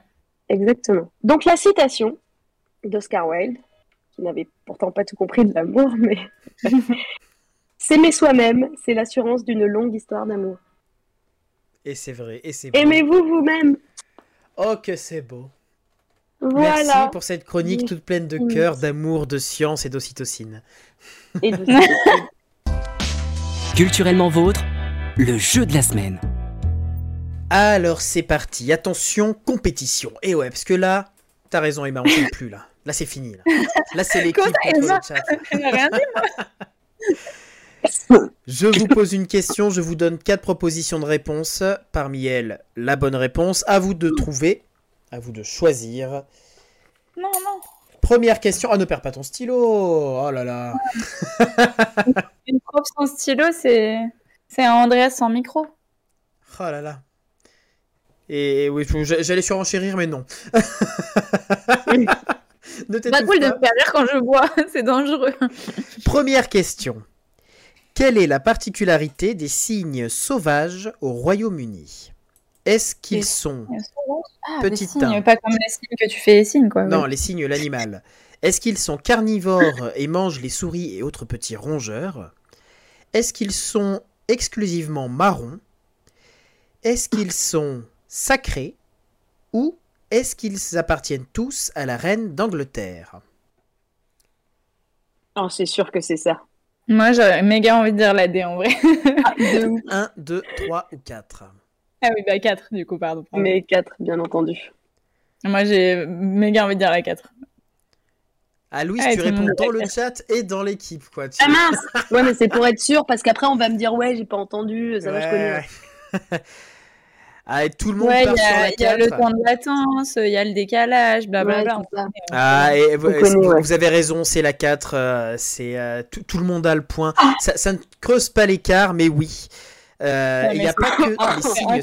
sauvages. Il y a aussi, donc c'est un, un avantage souverain. compagnie, c'est un signe, quoi. Il y a un c'est un avantage souverain qui date euh, du XIIe siècle et euh, depuis le XIVe siècle, elle euh, détient aussi les marsouins, les dauphins, les baleines et les esturgeons vivant dans les eaux du royaume. voilà. Mais ouais, Ils appartiennent à la reine d'Angleterre. Je cesse bien. d'admirer cette dame. Oui, c'est ça. Enfin, je veux dire, j'apprends un truc sur elle, c'est extraordinaire. c'est ce que j'allais dire. Est-ce que du coup, tu crois qu'il y aura un ballet de marsouin à son enterrement ou? Ah bah je sais pas, ils, ils vont changer de, ils vont changer de, de roi, du coup ils vont partir au roi. Ils plus, vont, plus impressionnant, un ballet de baleine. Ce serait Oh. dingue. Ou, ou genre les, euh, les comment ça s'appelle les signes que tu apprivoises pour qu'ils fassent un truc derrière le cortège, tu sais. Les enfants. Non, les signes. Ah, mais oui, mais Enfin, après, en vrai, euh, ça- on peut trouver des similitudes. Hein, ça marche comme ça, c'est tout blanc, puis des fois c'est sale, euh, ça crie, tu sais pas C'est- pourquoi. c'est pas partout tout blanc, hein, méfie-toi. C'est pour ça que j'ai dit que des fois c'était sale. En tout cas, voilà, vous, vous pourrez dire à, à votre prochain repas que la reine d'Angleterre, eh ben, elle a euh, tout, euh, toutes les oies sauvages d'Angleterre, les dauphins, les baleines, les marsouins et les esturgeons. On va passer à la question euh, suivante. Il y en a 9 millions de plus en Russie. De quoi on parle? Est-ce qu'on parle de vodka. Est-ce qu'on parle de mort? Est-ce qu'on parle de cocktail à base de vodka? Ah, voilà. Est-ce qu'on parle de femmes ou est-ce qu'on parle d'accidents impliquant une voiture? Il y en a 9 millions de plus en Russie. Moi, je pense que tu Mais- peux faire la corrélation entre les cocktails à base de vodka et les accidents de voiture, mais. euh, 9 tranquille. millions de plus que, que où? Que dans les autres, Que- euh, que- que dans les autres pays. dans la moyenne des autres pays Ouais, du monde. dans la moyenne des autres pays. Ah ouais, Joanne dit 3. Moi, les femmes, c'est le premier truc que j'aurais pas dit parce qu'il y a plein de femmes qui partent de Russie, justement. Peux-tu redire les, les, les premières propositions? Alors, il y, a- première, j'ai il y oublié. a 9 millions de plus de morts, de cocktails à base de vodka, de femmes ou d'accidents impliquant une voiture. Moi, j'hésite entre les morts et les voitures, les accidents de voiture. Dans le chat, on part sur 3. C'est proportionnel, j'imagine. Parce qu'après, euh, de morts, ils euh, pourrait y en avoir 9 millions de plus, ils sont beaucoup plus. Bah, C'est, que euh, je sais qu'ils ont plein de problèmes d'alcoolisme, ils ont plein de SDF qui meurent de froid, enfin, tu vois, donc il y a plein Ouais. de causes de mort en plus, tu vois. Ah là, j'avoue que ça me pose une colle, mais tout le Eh monde dit la 3 dans le chat et ça, me- ça me, me, dé- me désempare parce que moi. Non, non, trois, te c'est laisse la pas désemparer. que- C'est la première Déjà, ils sont 9 et nous, on est 2. Donc, euh, te laisse pas désemparer, quoi. C'est vrai. Coach Louise. Euh, Euh, Est-ce que tu crois qu'il y a 9 millions de voitures en plus en Russie, en vrai? Non. Bah, du coup, peut-être 9 millions de voitures en moins s'il y a des accidents. Ouais. Ouais, je me dis, c'est super grand la Russie, donc ils doivent conduire beaucoup, donc il y a beaucoup d'accidents. euh, ça se trouve, c'est 1 et 3 parce que, tu vois, si c'est 9 millions de voitures qui ont fait 9 millions de morts. Ah bah ouais, c'est ça. Moi, je pense que les gens Non, sont allez. plus sujets à des morts. Ah oui, c'est c'est pas con. Les morts sont plus sujets à des morts violentes et du coup, il y aurait plus de femmes. Donc en fait, il y a peut-être 9 millions de morts en plus, donc 9 millions de, de femmes en plus. en vrai, tout est corrélé. là. Ouais, moi, je dirais bien la, la 1 quand même. Allez, vas-y, go sur la 1. Vous partez sur la 1, sur les morts, et non. C'était la 3, les femmes. Il y a 9 millions euh, de Joanne, femmes. elle l'a dit direct. de- il y a 9 millions en plus de femmes par rapport au- aux hommes. euh, et c'est dû, comme le disait Joad, à l'espérance de vie euh, et au fait que bah, l'espérance de vie pour une femme est de 73 ans et pour les hommes, elle est de 59 ans. Ce qui n'est pas grand-chose. Voilà. Ça pouvait être Rien du tout. Putain. Pardon. Et du coup, le pays, Vous avez entendu quelque chose le pays souffre, euh, souffre de- d'un d'un trop plein de femmes et de pas assez d'hommes. Ah, moi, je 59 ans. pensais- Hommes. Je pensais vraiment pas. Ok. C'est fou, hein Et oui, c'est ce que tu avais, euh, c'est ce que tu avais voté, euh, Red H. Et ben, euh, c'est très Red bien. C'est ce que, c'est ce qui a compté, euh, c'est ce qui a compté. Non mais Red, le- tu pour- as le pour le point, c'est bon. Arrête, arrête de nous tourner, hein, tu as le point, on t'a applaudi, c'est bon, bravo. J'ai pas changé l'ordre des réponses. De quoi il parle? Non, je crois qu'il était... En fait, il t'a peut-être dit les réponses pas dans le même ordre, genre que t'as dit que la 3 c'était un truc, puis après autre chose, mais en vrai, Ah je non, crois que c'est la- lui qui a... La 3, c'est les femmes. Cette phrase sortie de son contexte ne veut rien dire. Un clip sur ça, ça. la 3, c'est les femmes. Super. J'aimerais bien que quelqu'un arrive sur le chat au moment où tu dis la 3 c'est les femmes. Voilà.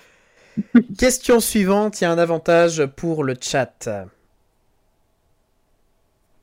Non, mais qu'est-ce qu'il dit, Louis? Il n'y a pas de 9 millions de morts. Mais oui, mais- Non, mais c'est parce que Louis, Louis, il dit, moi je dirais 1, 2, 3, 4, et je disais que oui, c'était ça, parce que du coup, en Ah. fait, il y a 9 millions de morts, parce qu'il y a plus d'accidents de voiture dus à l'alcool, et du coup, il reste des femmes. En fait, c'était toutes les réponses. C'est ça. Du coup, question suivante. De base, il s'appelle Larry. On parle de qui? Est-ce que c'est le chien de Tintin? Est-ce que c'est l'oiseau de Twitter? Est-ce que c'est l'assistant vocal d'Apple Ou est-ce que c'est l'humoriste français Jarry? Ah, je peux répondre direct? Tu dirais quoi? La 2, c'est l'oiseau de Twitter. Moi, j'hésite entre Twitter et la 3, c'était. euh, C'était quoi déjà? La 3, elle m'avait paru bien. La Mais c'est- mais 3, c'est l'assistant vocal d'Apple. Ah oui, et oui, non, ça, bah c'est non. Siri. Non, non. Oui, mais, ouais. mais non, mais oui, bah la 2 alors. Ouais, la 2. Ouais, oui, la façon, 2. ça Tout le part monde sur part sur la 2. Effectivement, c'était bel et bien la 2. C'est l'oiseau de Twitter, s'appelle Larry. Je l'ai appris. J'ai gagné là, du coup, non? Tu as un point Oui, tout à fait, Louise. Super. Tu aurais eu un point en plus si tu avais répondu avant que je donne les réponses. Après, moi, j'avais parlé de Ah, vodka pour les Russes, hein, je rappelle. Et c'était dans les propositions. Ça mérite un demi-point, ça, non? Oui, mais c'était pas la bonne réponse. Putain, mais je suis pire que mes élèves qui négocient tout, quoi. Madame, je peux pas avoir 0,25 en plus parce que j'ai quand même souligné le titre en rouge, quoi. J'ai quand même Non, bien marqué mon prénom, allez. Ouais, c'est ça. Je me suis pas trompé entre prénom et nom. J'ai mis la bonne date. Ah, les élèves. Pardon, je suis, je suis méchante. Euh, du coup, ça fait toujours un avantage pour le chat. Ouais. Question suivante. Que s'est-il passé au marathon des JO de 1904 Il y a un gars qui a s'est fait ramener en voiture. Petit 1. C'est ça, je suis Il n'y avait que deux points d'eau, aucun point pour se nourrir pendant toute la course alors qu'il faisait 32 degrés et que c'était en plein soleil. Non, ça, c'est possible aussi. Petit 2. Des coureurs ont été poursuivis par un chien féroce et contraints d'arrêter la course. C'est génial. Petit 3. Le vainqueur a triché et parcouru une partie du parcours en voiture. Moi, je suis sûre que c'est ça. Mais vraiment, j'en suis sûre à 200%. Et pour le coup, là, je l'ai dit avant. Donc, euh, Ou petit 4. Toutes ces propositions et en plus, il y a un facteur qui n'était pas inscrit qui est arrivé quatrième. Ah, mais tain, du coup, c'est possible que ce soit la 4. La 3, j'en suis sûre. Mais cette histoire de qu'il n'y a pas de point d'eau la et- 4, j'ai j'ai pas compris. La C'est 4, que c'est toutes les premières. propositions, donc la 1, la 2, la 3, Ah. et la 4. Ouais. euh, et en plus, il y a un facteur qui a participé qui n'était pas inscrit et qui est arrivé quatrième. Mais en vrai, moi, j'aurais bien voulu dire ça, mais l'histoire des chiens, j'y crois pas trop. Les chiens ouais, qu'on courait après des candidats. Mais même qu'il n'y ait pas d'eau. Mais Jamais attends, on en, aurait laissé en faire ça. 1904, ils étaient bizarres, les gens. Bah quand même, 1904, c'est pas 1600, hein. Ils Bah, on parle d'une des génération qui a d'eau, fait non la guerre mondiale derrière. hein. Ouais, mais on met Il n'y avait pas de plan d'eau pendant la guerre mondiale. hein. La, la 2, c'était euh, il y a des gens qui se sont conduits à arrêter la course parce qu'ils se sont fait courser par des chiens, euh, Louis. Et ils étaient contraints d'arrêter Par un chien enragé, non Par un chien, ouais, enragé. C'est encore plus drôle. Ça se trouve, c'était un bichon, quoi. En vrai, la 4, elle donne envie. hein. Ah, sur la, non, sur moi le je chat, crois que la est plus 4, sur la 4 elle, elle fait le trottoir. La 4, elle est là pour te. Tu vois Tu Pour crois Mais l'histoire du facteur, l'histoire du facteur, je sais que c'est vrai, mais je sais pas si c'est à la même édition parce que le mec de la voiture, euh, j'en suis persuadée parce que quand euh, avec Pilou on préparait ses chroniques euh, de sport, euh, l'important c'est de participer, on l'avait lu et on était mort de rire quand on avait vu ça, donc je- genre j'en suis sûre. Et la- la- la- le marathon des JO de 1904 n'a pas été complètement arrêté, non, il a bel et bien eu lieu. hein. Demande, c'est Louis. Ils ont rajouté 2 km pour que les coureurs passent devant Buckingham, je sais pas, mais c'était à Londres en 1904 Non, c'était aux États-Unis. Ah oui, donc. Donc ils ont rajouté beaucoup de kilomètres pour que ça passe devant Buckingham. Ils ont fait traverser l'eau. Bon, on fait quoi du coup? On dit quoi? Alors dans le chat, j'ai l'impression qu'ils ont. C'est plus ressorti la 4 du coup. On, Moi, on- j'étais on plus reste sur la- réticente. on reste sur la Réticente. première. euh, Ouais, je crois qu'il faut avoir, euh, tu vois, du courage. Allez. Et tu dis, vous dites quoi Il y a quelqu'un qui est l'équipe? solo sur la 2. Nous, on dit 3 dans la dans l'équipe. La 3, donc on a euh, le vainqueur a triché, parcouru une partie du parcours en voiture, donc ça c'est la 3, et la 4, euh, toutes les propositions, et en plus un facteur non inscrit est arrivé quatrième, c'était la 4. C'était Ah, mais tu vois, n'importe je- quoi cette course. C'est le chien qui m'a perturbé. Moi, je savais que 1, 2, et 1, 3 et 4, c'était possible, mais les histoires de chiens enragés, c'était. Mais euh, quand, quand j'ai lu toutes les choses qu'il y a eu sur cette course, hein, vous pouvez aller chercher sur, euh, sur internet, il y a eu des articles euh, qui ont été faits, euh, euh, qui racontent un peu, qui recensent un peu tout ça. Louise n'en peut plus. Je ne suis plus là. Je suis là. Ah, il y a même- plus là. Il y a, il y a- y a même un, coureur, je crois que c'est celui qui est arrivé premier du coup, euh, mais vraiment premier, euh, qui, euh, qui pendant la course, son, euh, alors je sais pas comment on appelle ça, son coach ou son, son entraîneur, lui Ouais. donnait un cocktail où dedans il y avait l'équivalent de la mort au rat. Et du oui, coup, le gars vomissait ses tripes et il est quand même arrivé, il est quand même arrivé du coup deuxième mais premier, vu que le premier a été éliminé. Enfin, c'était du grand n'importe quoi cette course. Après, en vrai, je nous mets un point quand même parce que j'avais l'histoire de la voiture avant les propositions et t'as dit quand on faisait ça, il y avait un point. Ok, d'accord, t'as le droit à avoir un Mais par point, contre- ça fait partout, point partout. en vrai, euh, Red, je te réponds juste parce que Red dans le chat, il dit que le marathon c'est pas un chiffre rond parce qu'il y a l'histoire où ils ont rajouté des kilomètres pour passer devant Buckingham, mais le, la distance du marathon c'est la distance entre deux villes en fait. Euh, c'est parce qu'il y a un soldat grec qui a fait la distance entre la ville de Marathon et je sais plus quelle ville pendant une euh, bataille euh, grecque. Pour et que c'était- pas ça Oui, pour porter un message euh, bah, de fin de guerre ou au contraire de lancement de guerre, enfin je sais plus, mais euh, mais euh, mais en fait la distance était calculée en pied et c'est pour ça que c'est 42, virgule, euh, je sais plus combien. C'est c'est pas du tout une histoire. Enfin Bah, c'est après, vraiment la distance du marathon, ça date de, de l'antiquité quoi. C'était La reine, la reine, si elle Marathon. message, elle a qu'à demander à ses cygnes, à ses marsouins et à ses baleines, tu vois. Ouais, c'est ça. Elle a pas besoin d'un mec qui court. hein. Elle a pas besoin d'un mec qui Non, mais c'est surtout que c'est vraiment, ça date, genre la, la distance du marathon, euh, 42, virgule je sais Mhm. pas combien, c'est que c'est la distance entre Athènes et Marathon, euh.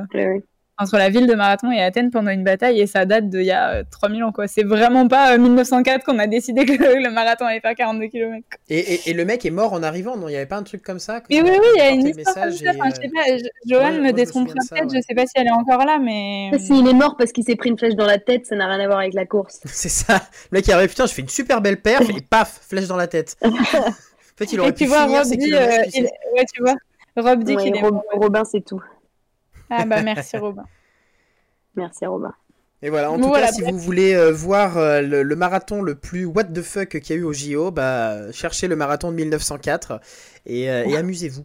Parce que c'est une belle partie. Et sur- euh, surtout pour le chien enragé, moi j'ai surtout envie de voir ça, je t'avoue. Moi j'avoue que les chiens enragés, j'y croyais pas. hein. Eh oui, eh oui, oui, oui. Question suivante. Du coup, on est parti à égalité là. Bah non, ils ont quand même un point de plus parce qu'ils ont eu le point là. Non mais Emma, il y a des moments où l'honnêteté a ses limites. Ah pardon, non, non, euh, on est complètement à égalité. On a trois points d'avance d'ailleurs même, euh, voilà. Euh, Quelle est la particularité de la tortue euh, Rari River? Elle est immortelle, comme les méduses. Elle change de coquille, comme les Bernard l'ermite.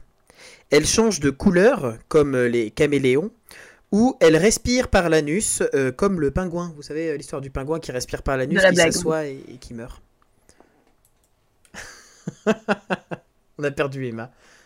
on a eu un grand moment du Twitch game là. Vraiment, je, je- j'espère qu'un jour mes élèves tomberont sur cette séquence. Ok, euh, ma chère Emma, j'hésite entre la 2 et la 3. Euh, moi, il y a un truc qui me dérange dans la 2, c'est qu'il a dit coquilles pour parler d'une tortue alors qu'elles ont des carapaces quoi. Oui bon, euh... L'idée, Hein voilà. Oh, J'étais fatigué. bon bah j'ai 3 écrit. alors. C'est parce que c'est lui qui l'a écrit, il l'a pas lu sur internet, t'as raison. Ouais, bah, la La 3. Et la 3, c'était quoi ces changements de couleur? Changement de couleur comme les Euh, caméléons. oui. Y a Et tu penses vraiment qu'il y a des histoires de régénération cellulaire euh, Oui mais c'est pas vraiment de l'immortalité. Moi ce qui me dérange avec le, le mot immortel, c'est que ça n'existe pas. Tu vois? Ah ouais. Aucun être vivant n'est immortel à part le blob. Et on n'est même pas sûr que ça fonctionne Ouais. vraiment comme ça. C'est vrai. Et les méduses euh, qu'on dit immortelles, c'est de la régénération de cellules en fait? Oui, Non, c'est c'est ça. pas. En fait, Du- c'est qu'elles arrivent à inverser le processus de vieillissement. Donc elles allongent leur vie, mais c'est pas immortel parce que, en gros, Bah, à un si moment, pas- ce, ce qui fait ce processus-là s'arrête, quoi. voilà, c'est ça. Il y a un moment où, mais Oui. mais par contre, elles ont une durée de vie très très très très très longue. quoi. Elle respire par le cloaque. Elle respire par le cloaque, peut-être, mais ce n'est pas dans les propositions de réponse. On part sur la 3 du coup. Ouais, Et sur le chat, ils parce sont que la plus 3 sur nous la a 4, j'ai tellement réussi l'impression. juste avant. Ouais, le chat à 8 ans d'âge mental, c'est super drôle. Et ben, 8 ans d'âge mental, ça sert parce que c'était bel et bien la 4. C'est une Mais euh, tortue qui respire par la. Ah mais là, André, Tu peux pas franchement, je respirer ne te par là crois tu fais caca. Elle, elle, elle peut respirer par l'anus et en plus c'est rigolo parce que c'est une tortue qui souvent ne, ne bouge pas trop et du coup il y a de- euh, euh, comment s'appelle des, euh, des algues qui poussent sur sa tête et elle a, elle a des fois des petites coiffures et des sortes de petites crêtes donc c'est euh, une tortue Ah, à crête qui respire Bulbizarre, par l'anus. C'est- bulle bizarre qui respire par le cul, on en est là quoi. Le cloaque est au cul, voilà c'est ça. Mais ouais, il y a bel et bien une, une tortue qui respire par l'anus. C'est, c'est pas un pingouin, c'était une tortue, voilà. Putain. Je rage, je te crois pas. Eh Grand ben, cherche sur moment de, Internet, grand euh. moment de tweeting français là.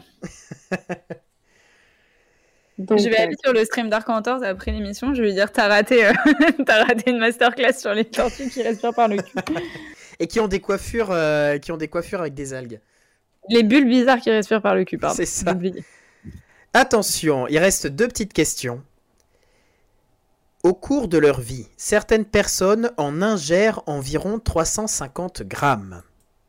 Est-ce que c'est des araignées? Est-ce que 350 c'est des ongles?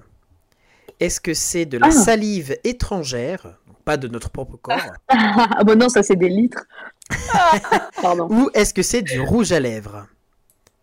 Moi je me tâte entre les ongles et le rouge à Nico lèvres. qui demande qui n'a jamais rêvé de respirer par le cul. Moi Nico, désolé de Non, briser. euh, Le rouge à lèvres, ça, vu que ça ne concerne pas toute l'humanité, je suis pas sûre que ça puisse faire une moyenne. Et l'ongle, non? Les ongles, quand tu te ronges les ongles? Ouais, les ongles, c'est pas absurde. La une, c'est les araignées, hein? mais les araignées, tu pèses pas en grammes. Les Oui, c'est araignées, ça, bah, c'est 350 grammes d'araignée, je me rends pas compte si ça fait beaucoup en fait. c'est Euh, au total. Je sais que t'en- t'en- en moyenne, c'est entre 7 et 9. Enfin, c'est à peu près ça par, euh, pour une vie.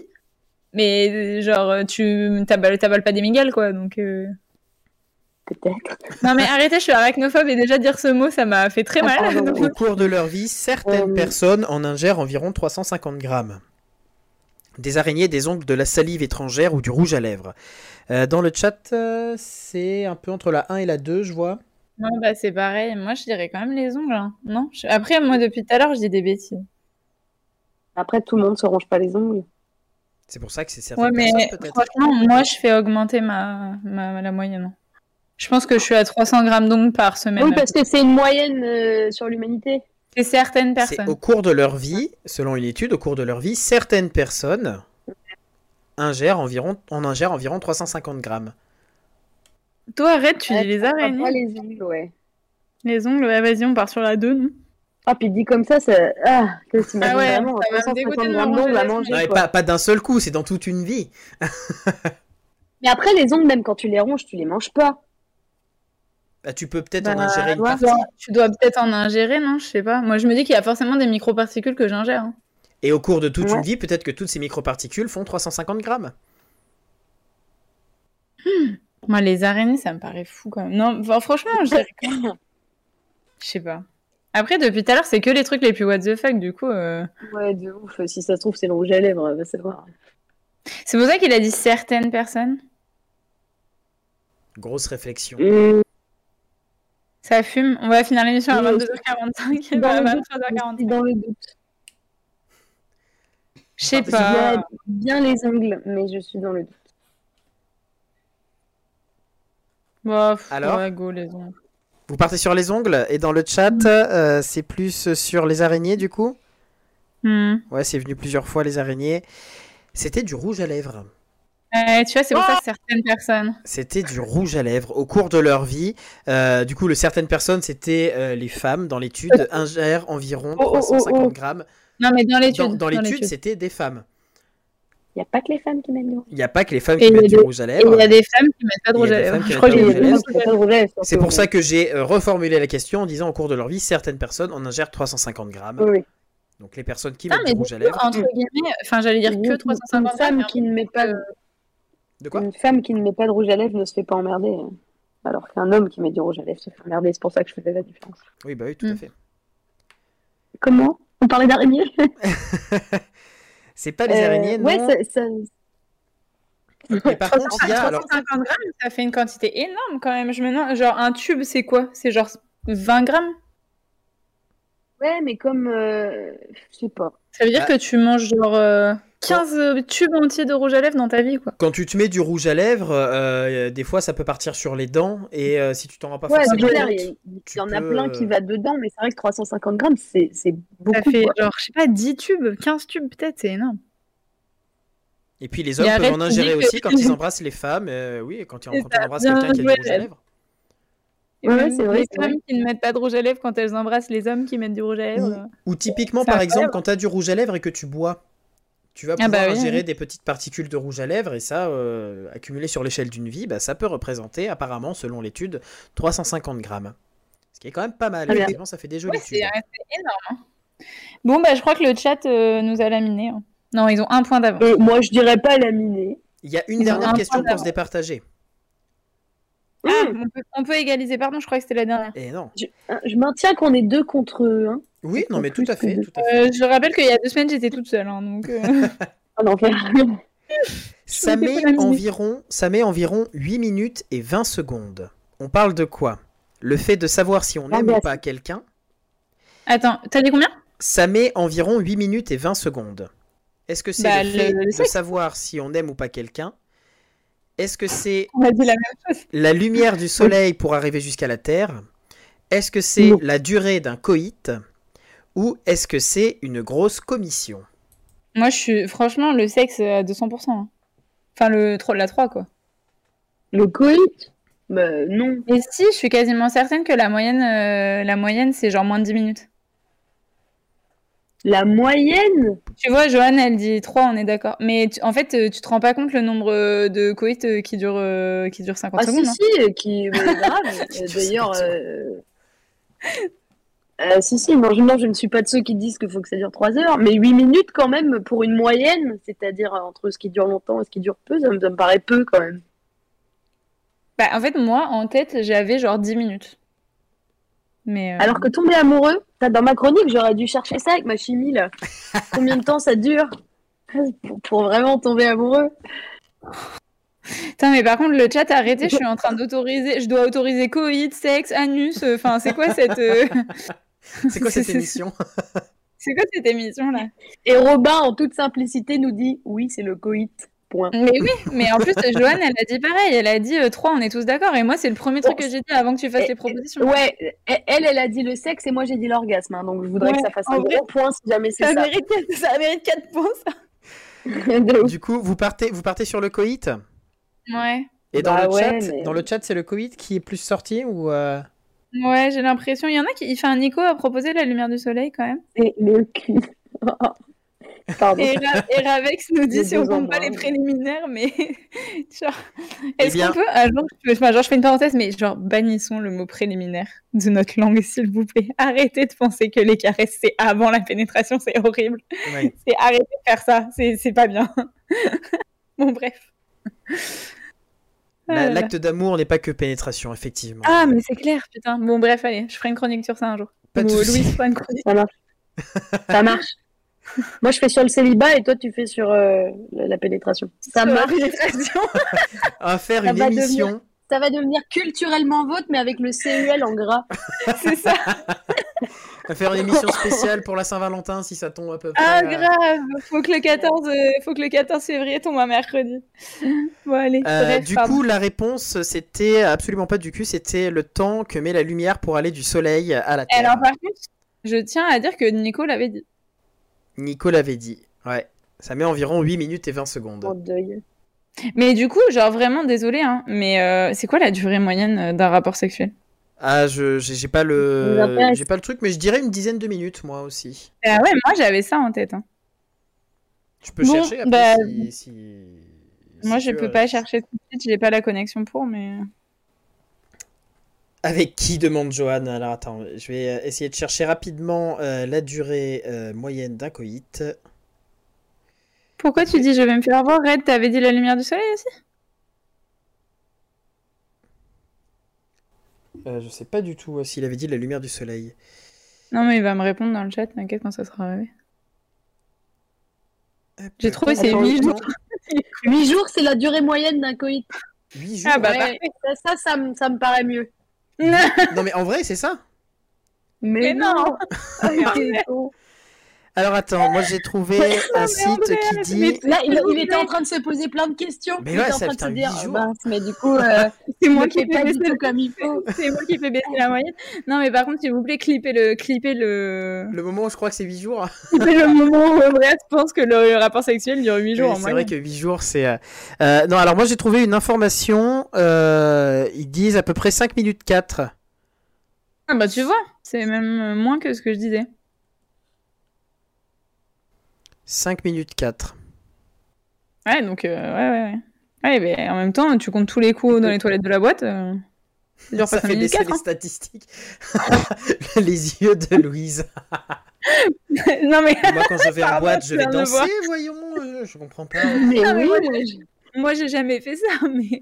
Je, oui, oui, que bah, ça se voit, oui. Ça, c'est pourtant ça Non, sentait spontané. J'ai vraiment, j'ai vraiment des potes où on est sortis en boîte et ils sont partis trois minutes et ils sont revenus genre tirer leur coup, ça n'a jamais autant. Mais non, mais je suis dégueu, c'est pas que je suis dégueu, c'est que je fréquente des gens dégueux, mais en même temps. euh.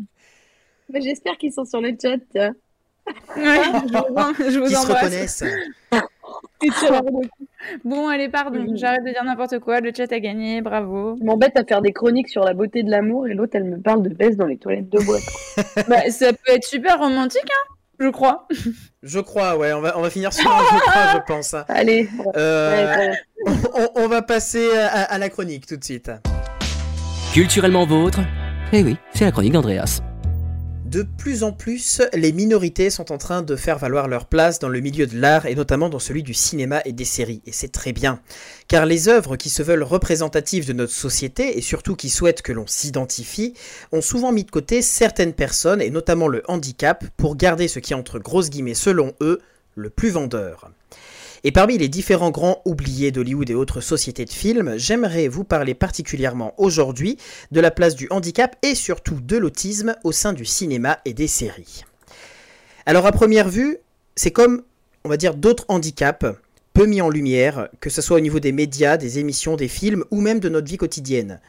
En gros, excepté les personnes qui ont euh, dans leur entourage euh, des personnes autistes ou des personnes handicapées, euh, pour le reste, la plupart de la de, que qu'on a, la, plupart de représentations qu'on a de l'autisme ou du handicap, ça va être les places handicapées sur les parkings ou un ou deux grands films qu'on va voir. Et c'est malheureux. Pourtant, s'il existe des œuvres majeures qui parlent de handicap et de l'autisme, je pense notamment à Rayman, eh ben, il reste peu représenté et surtout euh, peu représenté hors des clichés.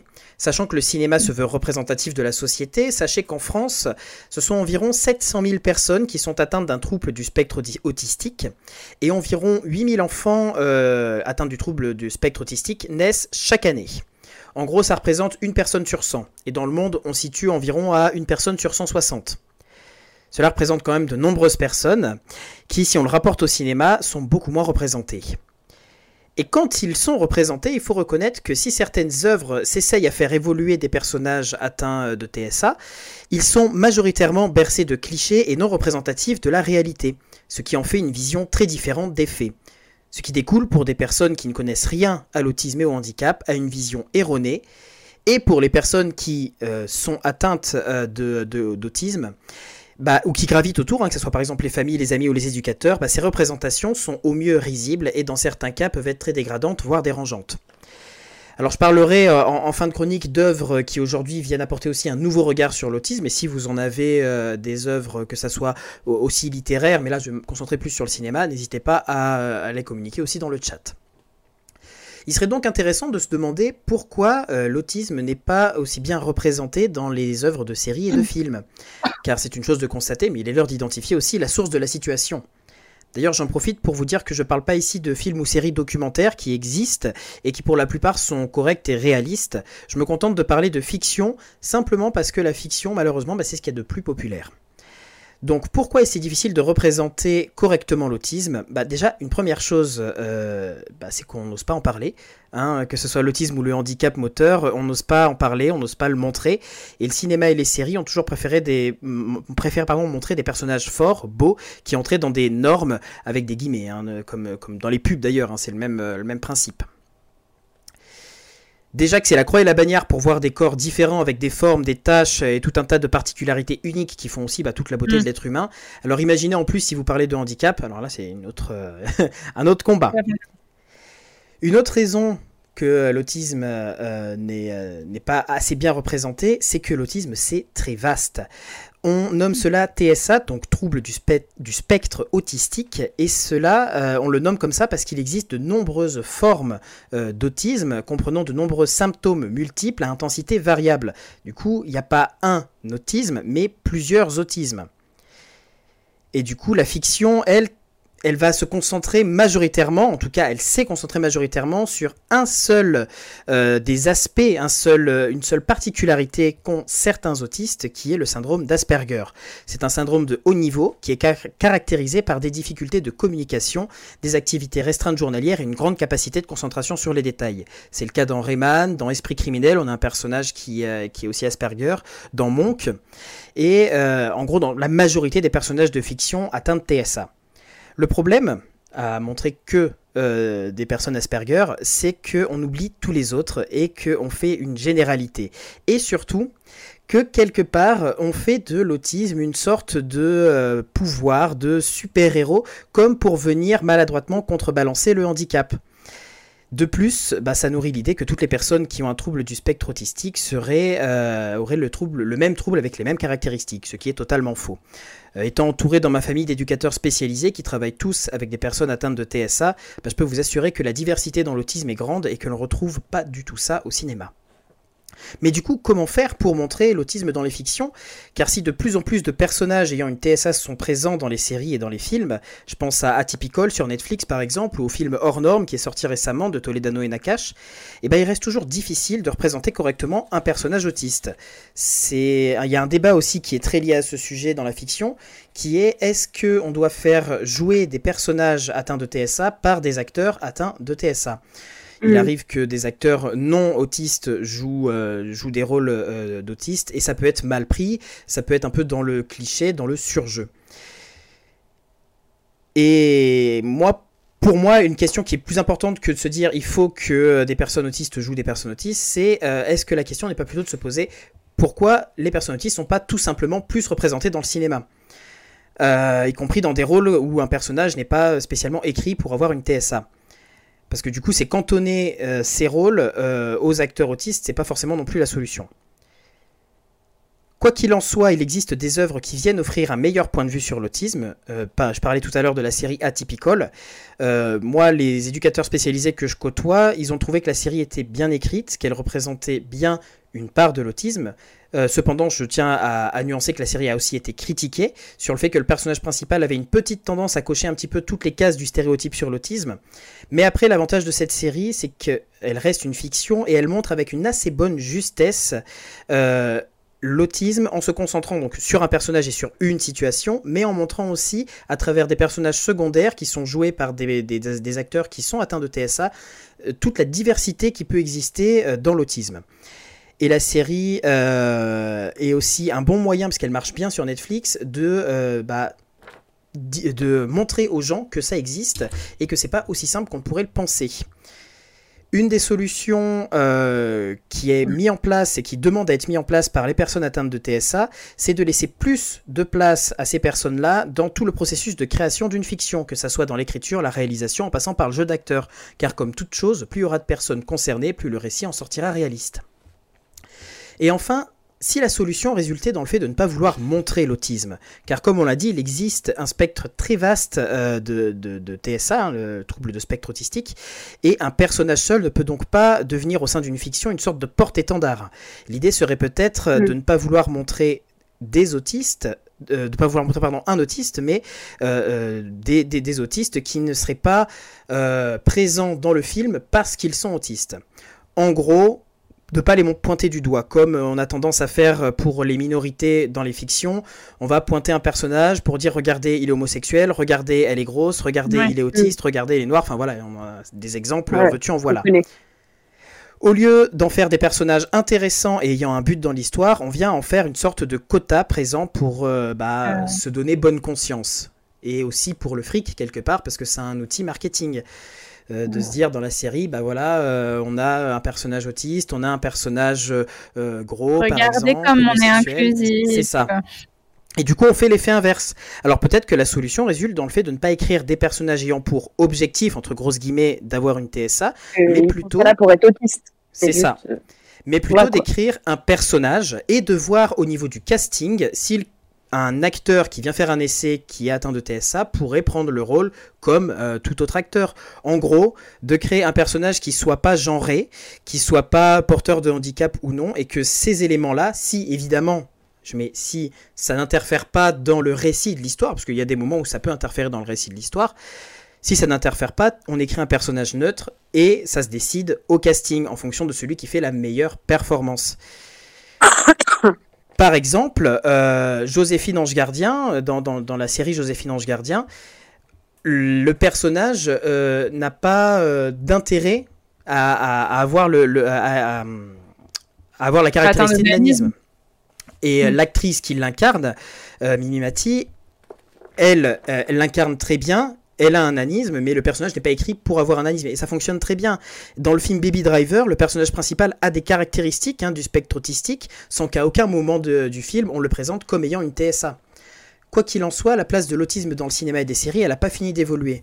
Mais c'est aussi à nous, en tant que spectateurs, d'identifier que quand on voit un personnage ayant une TSA, eh ben, de se dire que ce n'est pas représentatif de toutes les personnes qui euh, sont atteintes de ça, mais que c'est qu'une vision d'un personnage. Si vous souhaitez plus d'informations à ce sujet, ben, n'hésitez pas à consulter des sites, hein, il y en a plusieurs qui existent, il y a autismeinfoservice.fr, il y a craif.org par exemple, qui explique euh, bah, l'autisme et euh, les différents niveaux qui existent aussi et à être euh, dans votre vie quotidienne, au-delà de dans les films, attentif, curieux et éclairé sur les différentes minorités qui nous entourent et qui sont pas si minoritaires que ça au final. Merci Andrea, c'était hyper intéressant. Du coup, euh, alors déjà, euh, on va faire comme si la blague de Nico dans le chat n'était pas là. Euh, et du coup, moi j'ai deux recos parce que de toute façon, il n'y a jamais assez de livres dans la vie. Euh, la première recommandation, c'est un bouquin, enfin j'en ai parlé un peu plus haut dans le chat, mais euh, c'est Des souris et des hommes, euh, qui est une Ah oui. nouvelle, c'est un, un roman, enfin voilà, une nouvelle, un récit assez bref, qui est extrêmement touchant et qui doit exister en adaptation, je pense. C'est un tel, enfin ça a Ah, une je- telle je sais pas, ampleur c'est possible, littéraire. oui. Je, je- pense qu'il y a un film des souris et des hommes. S'il y en a pas, il faut l'écrire. Mais voilà. Et, euh, et l'autre, donc euh, des souris des hommes, c'est Steinbeck. Si vous voulez, je l'écris dans le dans le chat. Euh, et d'ailleurs, c'est, en anglais. C'est un anglais pas inatteignable si vous parlez bien anglais. Moi, je l'avais lu en anglais alors que je suis pas du tout bilingue, donc. donc vous pouvez y aller. Et le deuxième, c'est un livre jeunesse sur lequel je suis tombée dans le CDI de mon collège, qui s'appelle Brelin de la Lune. Euh, et euh, en fait, euh, c'est l'histoire d'un petit garçon autiste qui est fasciné par la Lune et qui écrit des poésies et qui un jour décide d'aller rejoindre la Lune. Et en fait, les personnages qui veulent, le- qui doivent le retrouver, doivent en fait penser comme lui pour essayer de comprendre par où il a pu passer, comment il a pu réfléchir pour se dire je vais rejoindre la Lune, etc. Et c'est assez intéressant parce que c'est de la littérature jeunesse, donc c'est schématisé, simplifié, mais il y a cette notion de on pense pas tous pareil, euh, on peut penser comme les autres, même si c'est pas comme ça qu'on ferait naturellement, etc. Donc euh, franchement, pour le coup, Brelin de la Lune, euh, bon voilà, faut vouloir lire de la littérature jeunesse, mais euh, mais vraiment bien foutu et bien écrit et super intéressant. Question intéressante sur le chat à propos des acteurs autistes. Ah oui.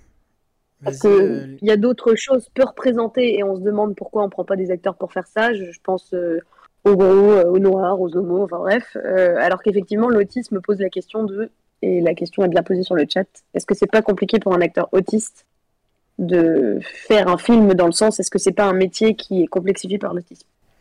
Ah bah, la, la particularité euh, qu'ont la majorité, on va dire, des, des personnes qui sont atteintes de TSA, c'est euh, des difficultés euh, de, de- de communication et de rapport aux autres personnes. Donc sur un plateau de tournage, c'est vrai que c'est Ah quand même très compliqué hein, pour euh, n'importe qui. Euh, après, ça demande, il y en a hein, des, des acteurs qui sont atteints de TSA, ça demande Mhm. des adaptations, euh, comme pour un acteur qui va avoir euh, un handicap moteur, euh, il y, a- il y a des adaptations qui sont faites. C'est ça, Terry Lhermitte qui perd la boule, par exemple. De quoi? Et lui, on s'adapte à lui.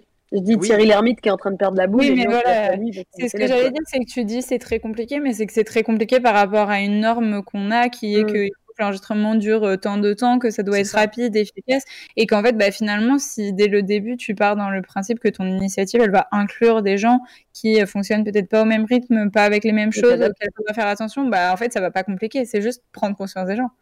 Tu vois, c'est pas. Je pense pas que ça complexifie. Je pense juste que ça te force à réfléchir autrement. Encore une fois. Et, pour, et euh, c'est peut-être même euh, vachement plus intéressant parce que du coup, ça te force Ah ouais peut-être à avoir une gymnastique qui est de t'adapter aussi aux gens avec qui tu travailles, qu'ils soient Ah ouais autistes ou non. Et euh, moi, je pense par exemple au tournage qu'on a fait, Louise, euh, cette année où on a tourné avec des enfants. Euh, là, pareil, Oui, bah, bah on, voilà. on adaptait aussi euh, comme on pouvait pour, euh, pour que les enfants bah, puissent euh, ne pas passer 15 ans sur, sur le set. On, on essayait de faire au mieux. Donc, c'est toute une question Oh, d'adaptation. il m'arrivait de leur gueuler. Le temps, c'est de l'argent. Tu bouges. Non, mais oui, mais voilà, enfin, c'est ce que tu dis. Pourquoi, quand on fait un tournage avec des enfants, avec grand plaisir, on se dit, euh, bon, bah, c'est pas grave, euh, on prendra le temps qu'il faut, euh, on va essayer de rendre les choses agréables, on va tout leur expliquer. Pourquoi on fait pas ça pour des gens qui sont atteints de TSA ou, comme tu dis, des gens qui, qui sont en fauteuil, euh, on, fait, on fait. met plein de choses en place. Donc, pourquoi on fait pas ça pour les gens de TSA C'est juste que ça force à réfléchir. Ah, bah, Ah, Ah, mais moi, je trouve ça merveilleux, mais ouais. possiblement utopiste. Parce que les manias bah oui. du cinoche, c'est quand même Ah vraiment, oui. il faut que ça aille vite, il faut que ce soit rentable, et du coup, ça n'inclut pas du tout ce genre de réflexion. tu vois. Bah, ça, ça va être. Et, euh, euh, autant, autant prendre quelqu'un de normal pour faire un C'est ça va ça. nous coûter moins cher, ça va prendre moins de temps, et hop Et là. puis de toute façon, euh, le, le, j'allais dire l'auditeur, enfin le spectateur ne se rendra pas compte euh, que c'est mal fait et que c'est cliché parce qu'il connaît pas. Donc, euh, Oui, exactement.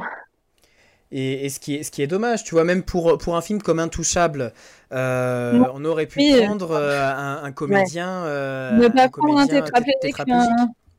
Ça, c'est vraiment bizarre. Ouais, pour Après, c'est tout, un problème aussi de tête d'affiche, de. euh, Ah bah oui, de- ça, il faut des noms, il faut des. Bah oui, mais bon, quand t'as Omar Sy, tu peux mettre. euh, Oui, mettre n'importe vrai, c'est vrai. Ah bon, bref, voilà. Mais en effet, ça pose plein de questions et la question était très, très, euh, très, très euh, intéressante. Et alors, Louise, Louis nous fait un syllogisme très bien dans le chat. Il dit le temps c'est de l'argent, l'argent c'est de l'amour, donc le temps c'est de l'amour. Culturellement vôtre, le mot de la fin. Alors, c'est quoi les mots aujourd'hui? C'est quoi? Alors, euh, le premier, je pense que vous allez trouver assez vite, c'est amarcissage. C'est, il est dans le chat. Comme ça se prononce, A-M-A-R-S-I-2-S-A-G-E. E. Qu'est-ce que c'est qu'un amarcissage selon vous? Un Un bateau qui s'amarre. Ouais, moi, ça me fait penser au bateau aussi, au fait d'attacher quelque chose. euh. euh, Non, c'est pas, c'est pas. Il y a deux airs aux amarres euh, qu'on largue. Des os. Non, non, t'inquiète. Est-ce que ça a un rapport avec le cirque Amar? Non, C'est le fait d'installer le chapiteau du cirque Amar. non, c'est pas lié à la nourriture du tout, euh, Johan. Est-ce que c'est euh, changer Alors. une. euh, comment on dit? Louis, changer, t'es, euh, sur la très bonne voie. Genre, regardez le message de Louis. Quand euh, on dans fait atterrir un marsouin, il est sur la bonne voie, t'es sérieuse? Bah, quel, quel verbe il a choisi? Atterrir. C'est Oui, construit comment? amérissage. atterrir C'est construit Ah, comment? c'est c'est euh, c'est comme ça, mais rire, mais sur une mare. Non, pas sur une mare, Ah, ça aurait pu. Sur la mais mer? c'était. Non, mais vous Ah êtes vraiment dans la bonne voie. C'est quand on sur arrive une au- rivière. Sur de la glace? Sur Mars?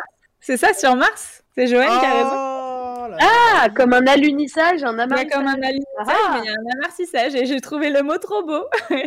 C'est vrai que c'est joli. Voilà. Et est-ce que Donc, si, ouais, euh, si tu fais un saut et que tu atterris sur la, la, la barre chocolatée Mars, c'est un amartissage aussi ou pas? Bah, carrément, c'est carrément un amartissage du coup. Après, ça veut dire qu'il faut quand même que tu sautes assez haut pour que ton, ton Ouais, amartissage. il c'est-à-dire que soit- ton vaisseau, il faut qu'il aille sur, il se poser sur un Mars, quoi. Euh, c'est Ouais, un petit évident. vaisseau. un super gros Mars. Euh, voilà, j'en ai un deuxième, mais il est beaucoup plus dur. Je sais pas si vous voulez ou si vous êtes fatigué, vous me dites. Non, mais on est, on Non, est, vas-y, euh, vas-y. on est là. On est pas fatigué. T'es tellement pas fatigué que t'es pas là. Il est couché, tu sais. Eh, mais je vous, je vous entends, je vous entends. J'ai mes AirPods. Je suis en train de faire une bouillotte, si vous voulez tout savoir. Il y a, il y a lui Ah, qui dit il y a un, un aussi. Tu peux faire un atwixissage, un aboutissage, euh, tout ce que tu veux. Euh, donc la marcissage, c'est quand on a, enfin quand j'allais dire quand on atterrit sur Mars, mais du coup non, c'est quand on a marci quoi.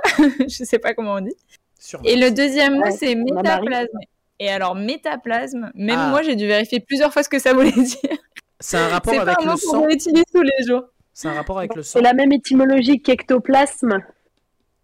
Euh, bah, Ah, c'est la même la chose. c'est plaso euh, et plasma, mais euh, je sais pas si ectoplasme. Donc, est-ce euh, que ce serait pas un fantôme de métal?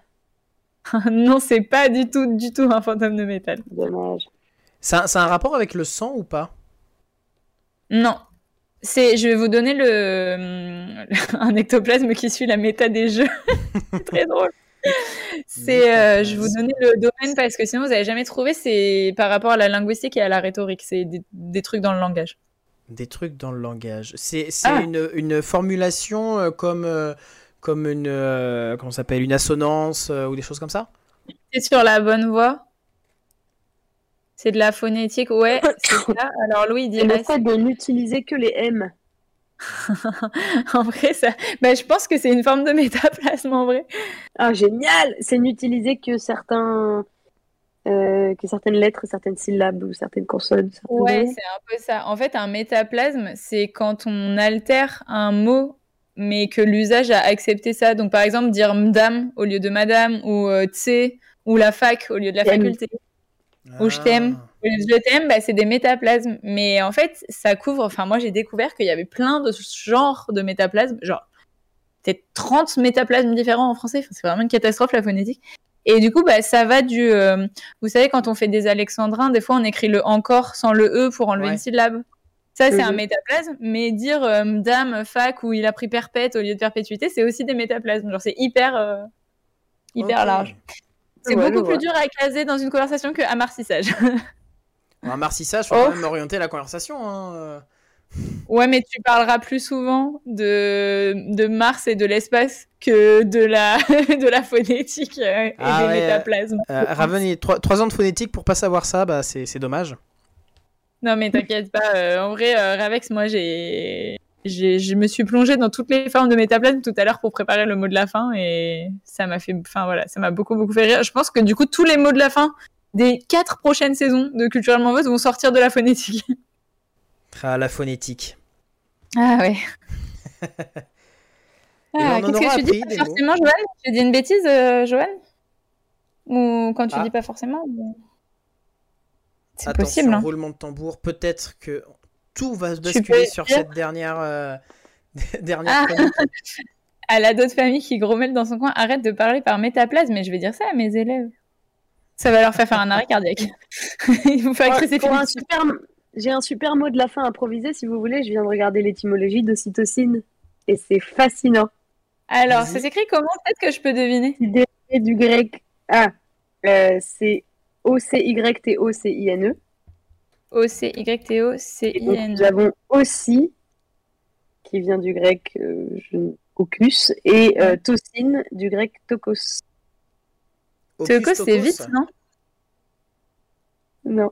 Ocus, c'est un rapport pas- avec euh, regarder, ocu, euh, oculus, enfin, je sais pas, c'est. Non, Oculus, c'est du latin. Oculus reparo. Ah, d'accord. C'est c'est là que j'aime bien le Oculus. Moi, je pensais que c'était un truc. Ah, mais oui, c'est le javelot pointu. C'est vrai, euh, c'est pas rapide, c'est pointu, t'as raison. Javelot pointu, des c'est ça que ça veut dire l'occurrence. Je suis navrée, mais non. Les yeux toxiques. Rappelez-vous que c'est quand même l'hormone responsable de l'attachement et de la passion. hein. Si je peux vous guider. Ah, accro... ah, ah, acrome, non, ça ne veut rien dire. Euh, atome crochu, un peu? Non, pas du tout. Je vois pas du tout, moi. Ocus et te- Teukos, je croyais que ça voulait dire vite, mais... euh, Vous me dites hein, si je dois le dire à un moment. Je sais pas, tu veux nous voir galérer pendant combien de temps encore? Je sais pas, c'est amusant. Tokos. Non, euh, donc ça vient du, du grec ocus, rapide, et de tokos, accouchement. Donc c'est l'hormone responsable des accouchements rapides. Ouais, Pas mal Bah, et moi tout à l'heure j'étais là en train de dire que l'envie de la parenté, ça se décide. Et les Grecs ils mangent jambon rien qu'avec le nom de l'hormone, quoi. c'est ça. C'est Ah bah nickel. désespérant. Et bien on saura que l'ocytocine, Voilà. c'est en- enfanté rapidement. Quoi. C'est pour avoir des accouchements rapides. Voilà. si vous êtes amoureux, rapide. il faut accoucher vite. Allez, allez, allez Et bien en tout cas, merci euh, Louise, merci Emma pour, euh, pour toutes ces petites infos, pour euh, toutes ces chroniques, ces réponses au jeu, cette bonne humeur et, euh, et toute cette émission. Merci à vous deux. Bah, merci à toi et merci au chat surtout. Vous avez été trop, trop top le chat. Ah, Le chat était à fond, hein. n'hésitez pas, euh, si vous nous écoutez en podcast, à, à venir voir les directs euh, les mercredis euh, sur Twitch à partir de 21h, parce que dans le chat, euh, généralement, euh, ça y va fort, et on n'a pas le temps de tout, euh, tout reprendre forcément à l'oral, mais c'est très très bon. hein. On, a, on a un chat Ouais, c'est trop cool d'avoir le chat aussi dynamique. Donc c'est trop bien. Continuez comme ça, vous êtes au top. Euh, on se retrouve aussi en podcast sur Deezer, Spotify, Google Podcast. N'oubliez Allez. pas d'accoucher rapidement. Et n'a- n'oubliez pas d'accoucher rapidement. Ciao, ciao. En moins de 5 minutes. Merci d'avoir suivi l'émission Culturellement Vôtre. Tous les mercredis de 21h à 22h30 en direct sur Twitch. Retrouvez toutes les émissions en podcast sur Deezer et Spotify. N'hésitez pas à nous suivre sur Facebook et Instagram pour ne manquer aucune actu. Abonne-toi. Brah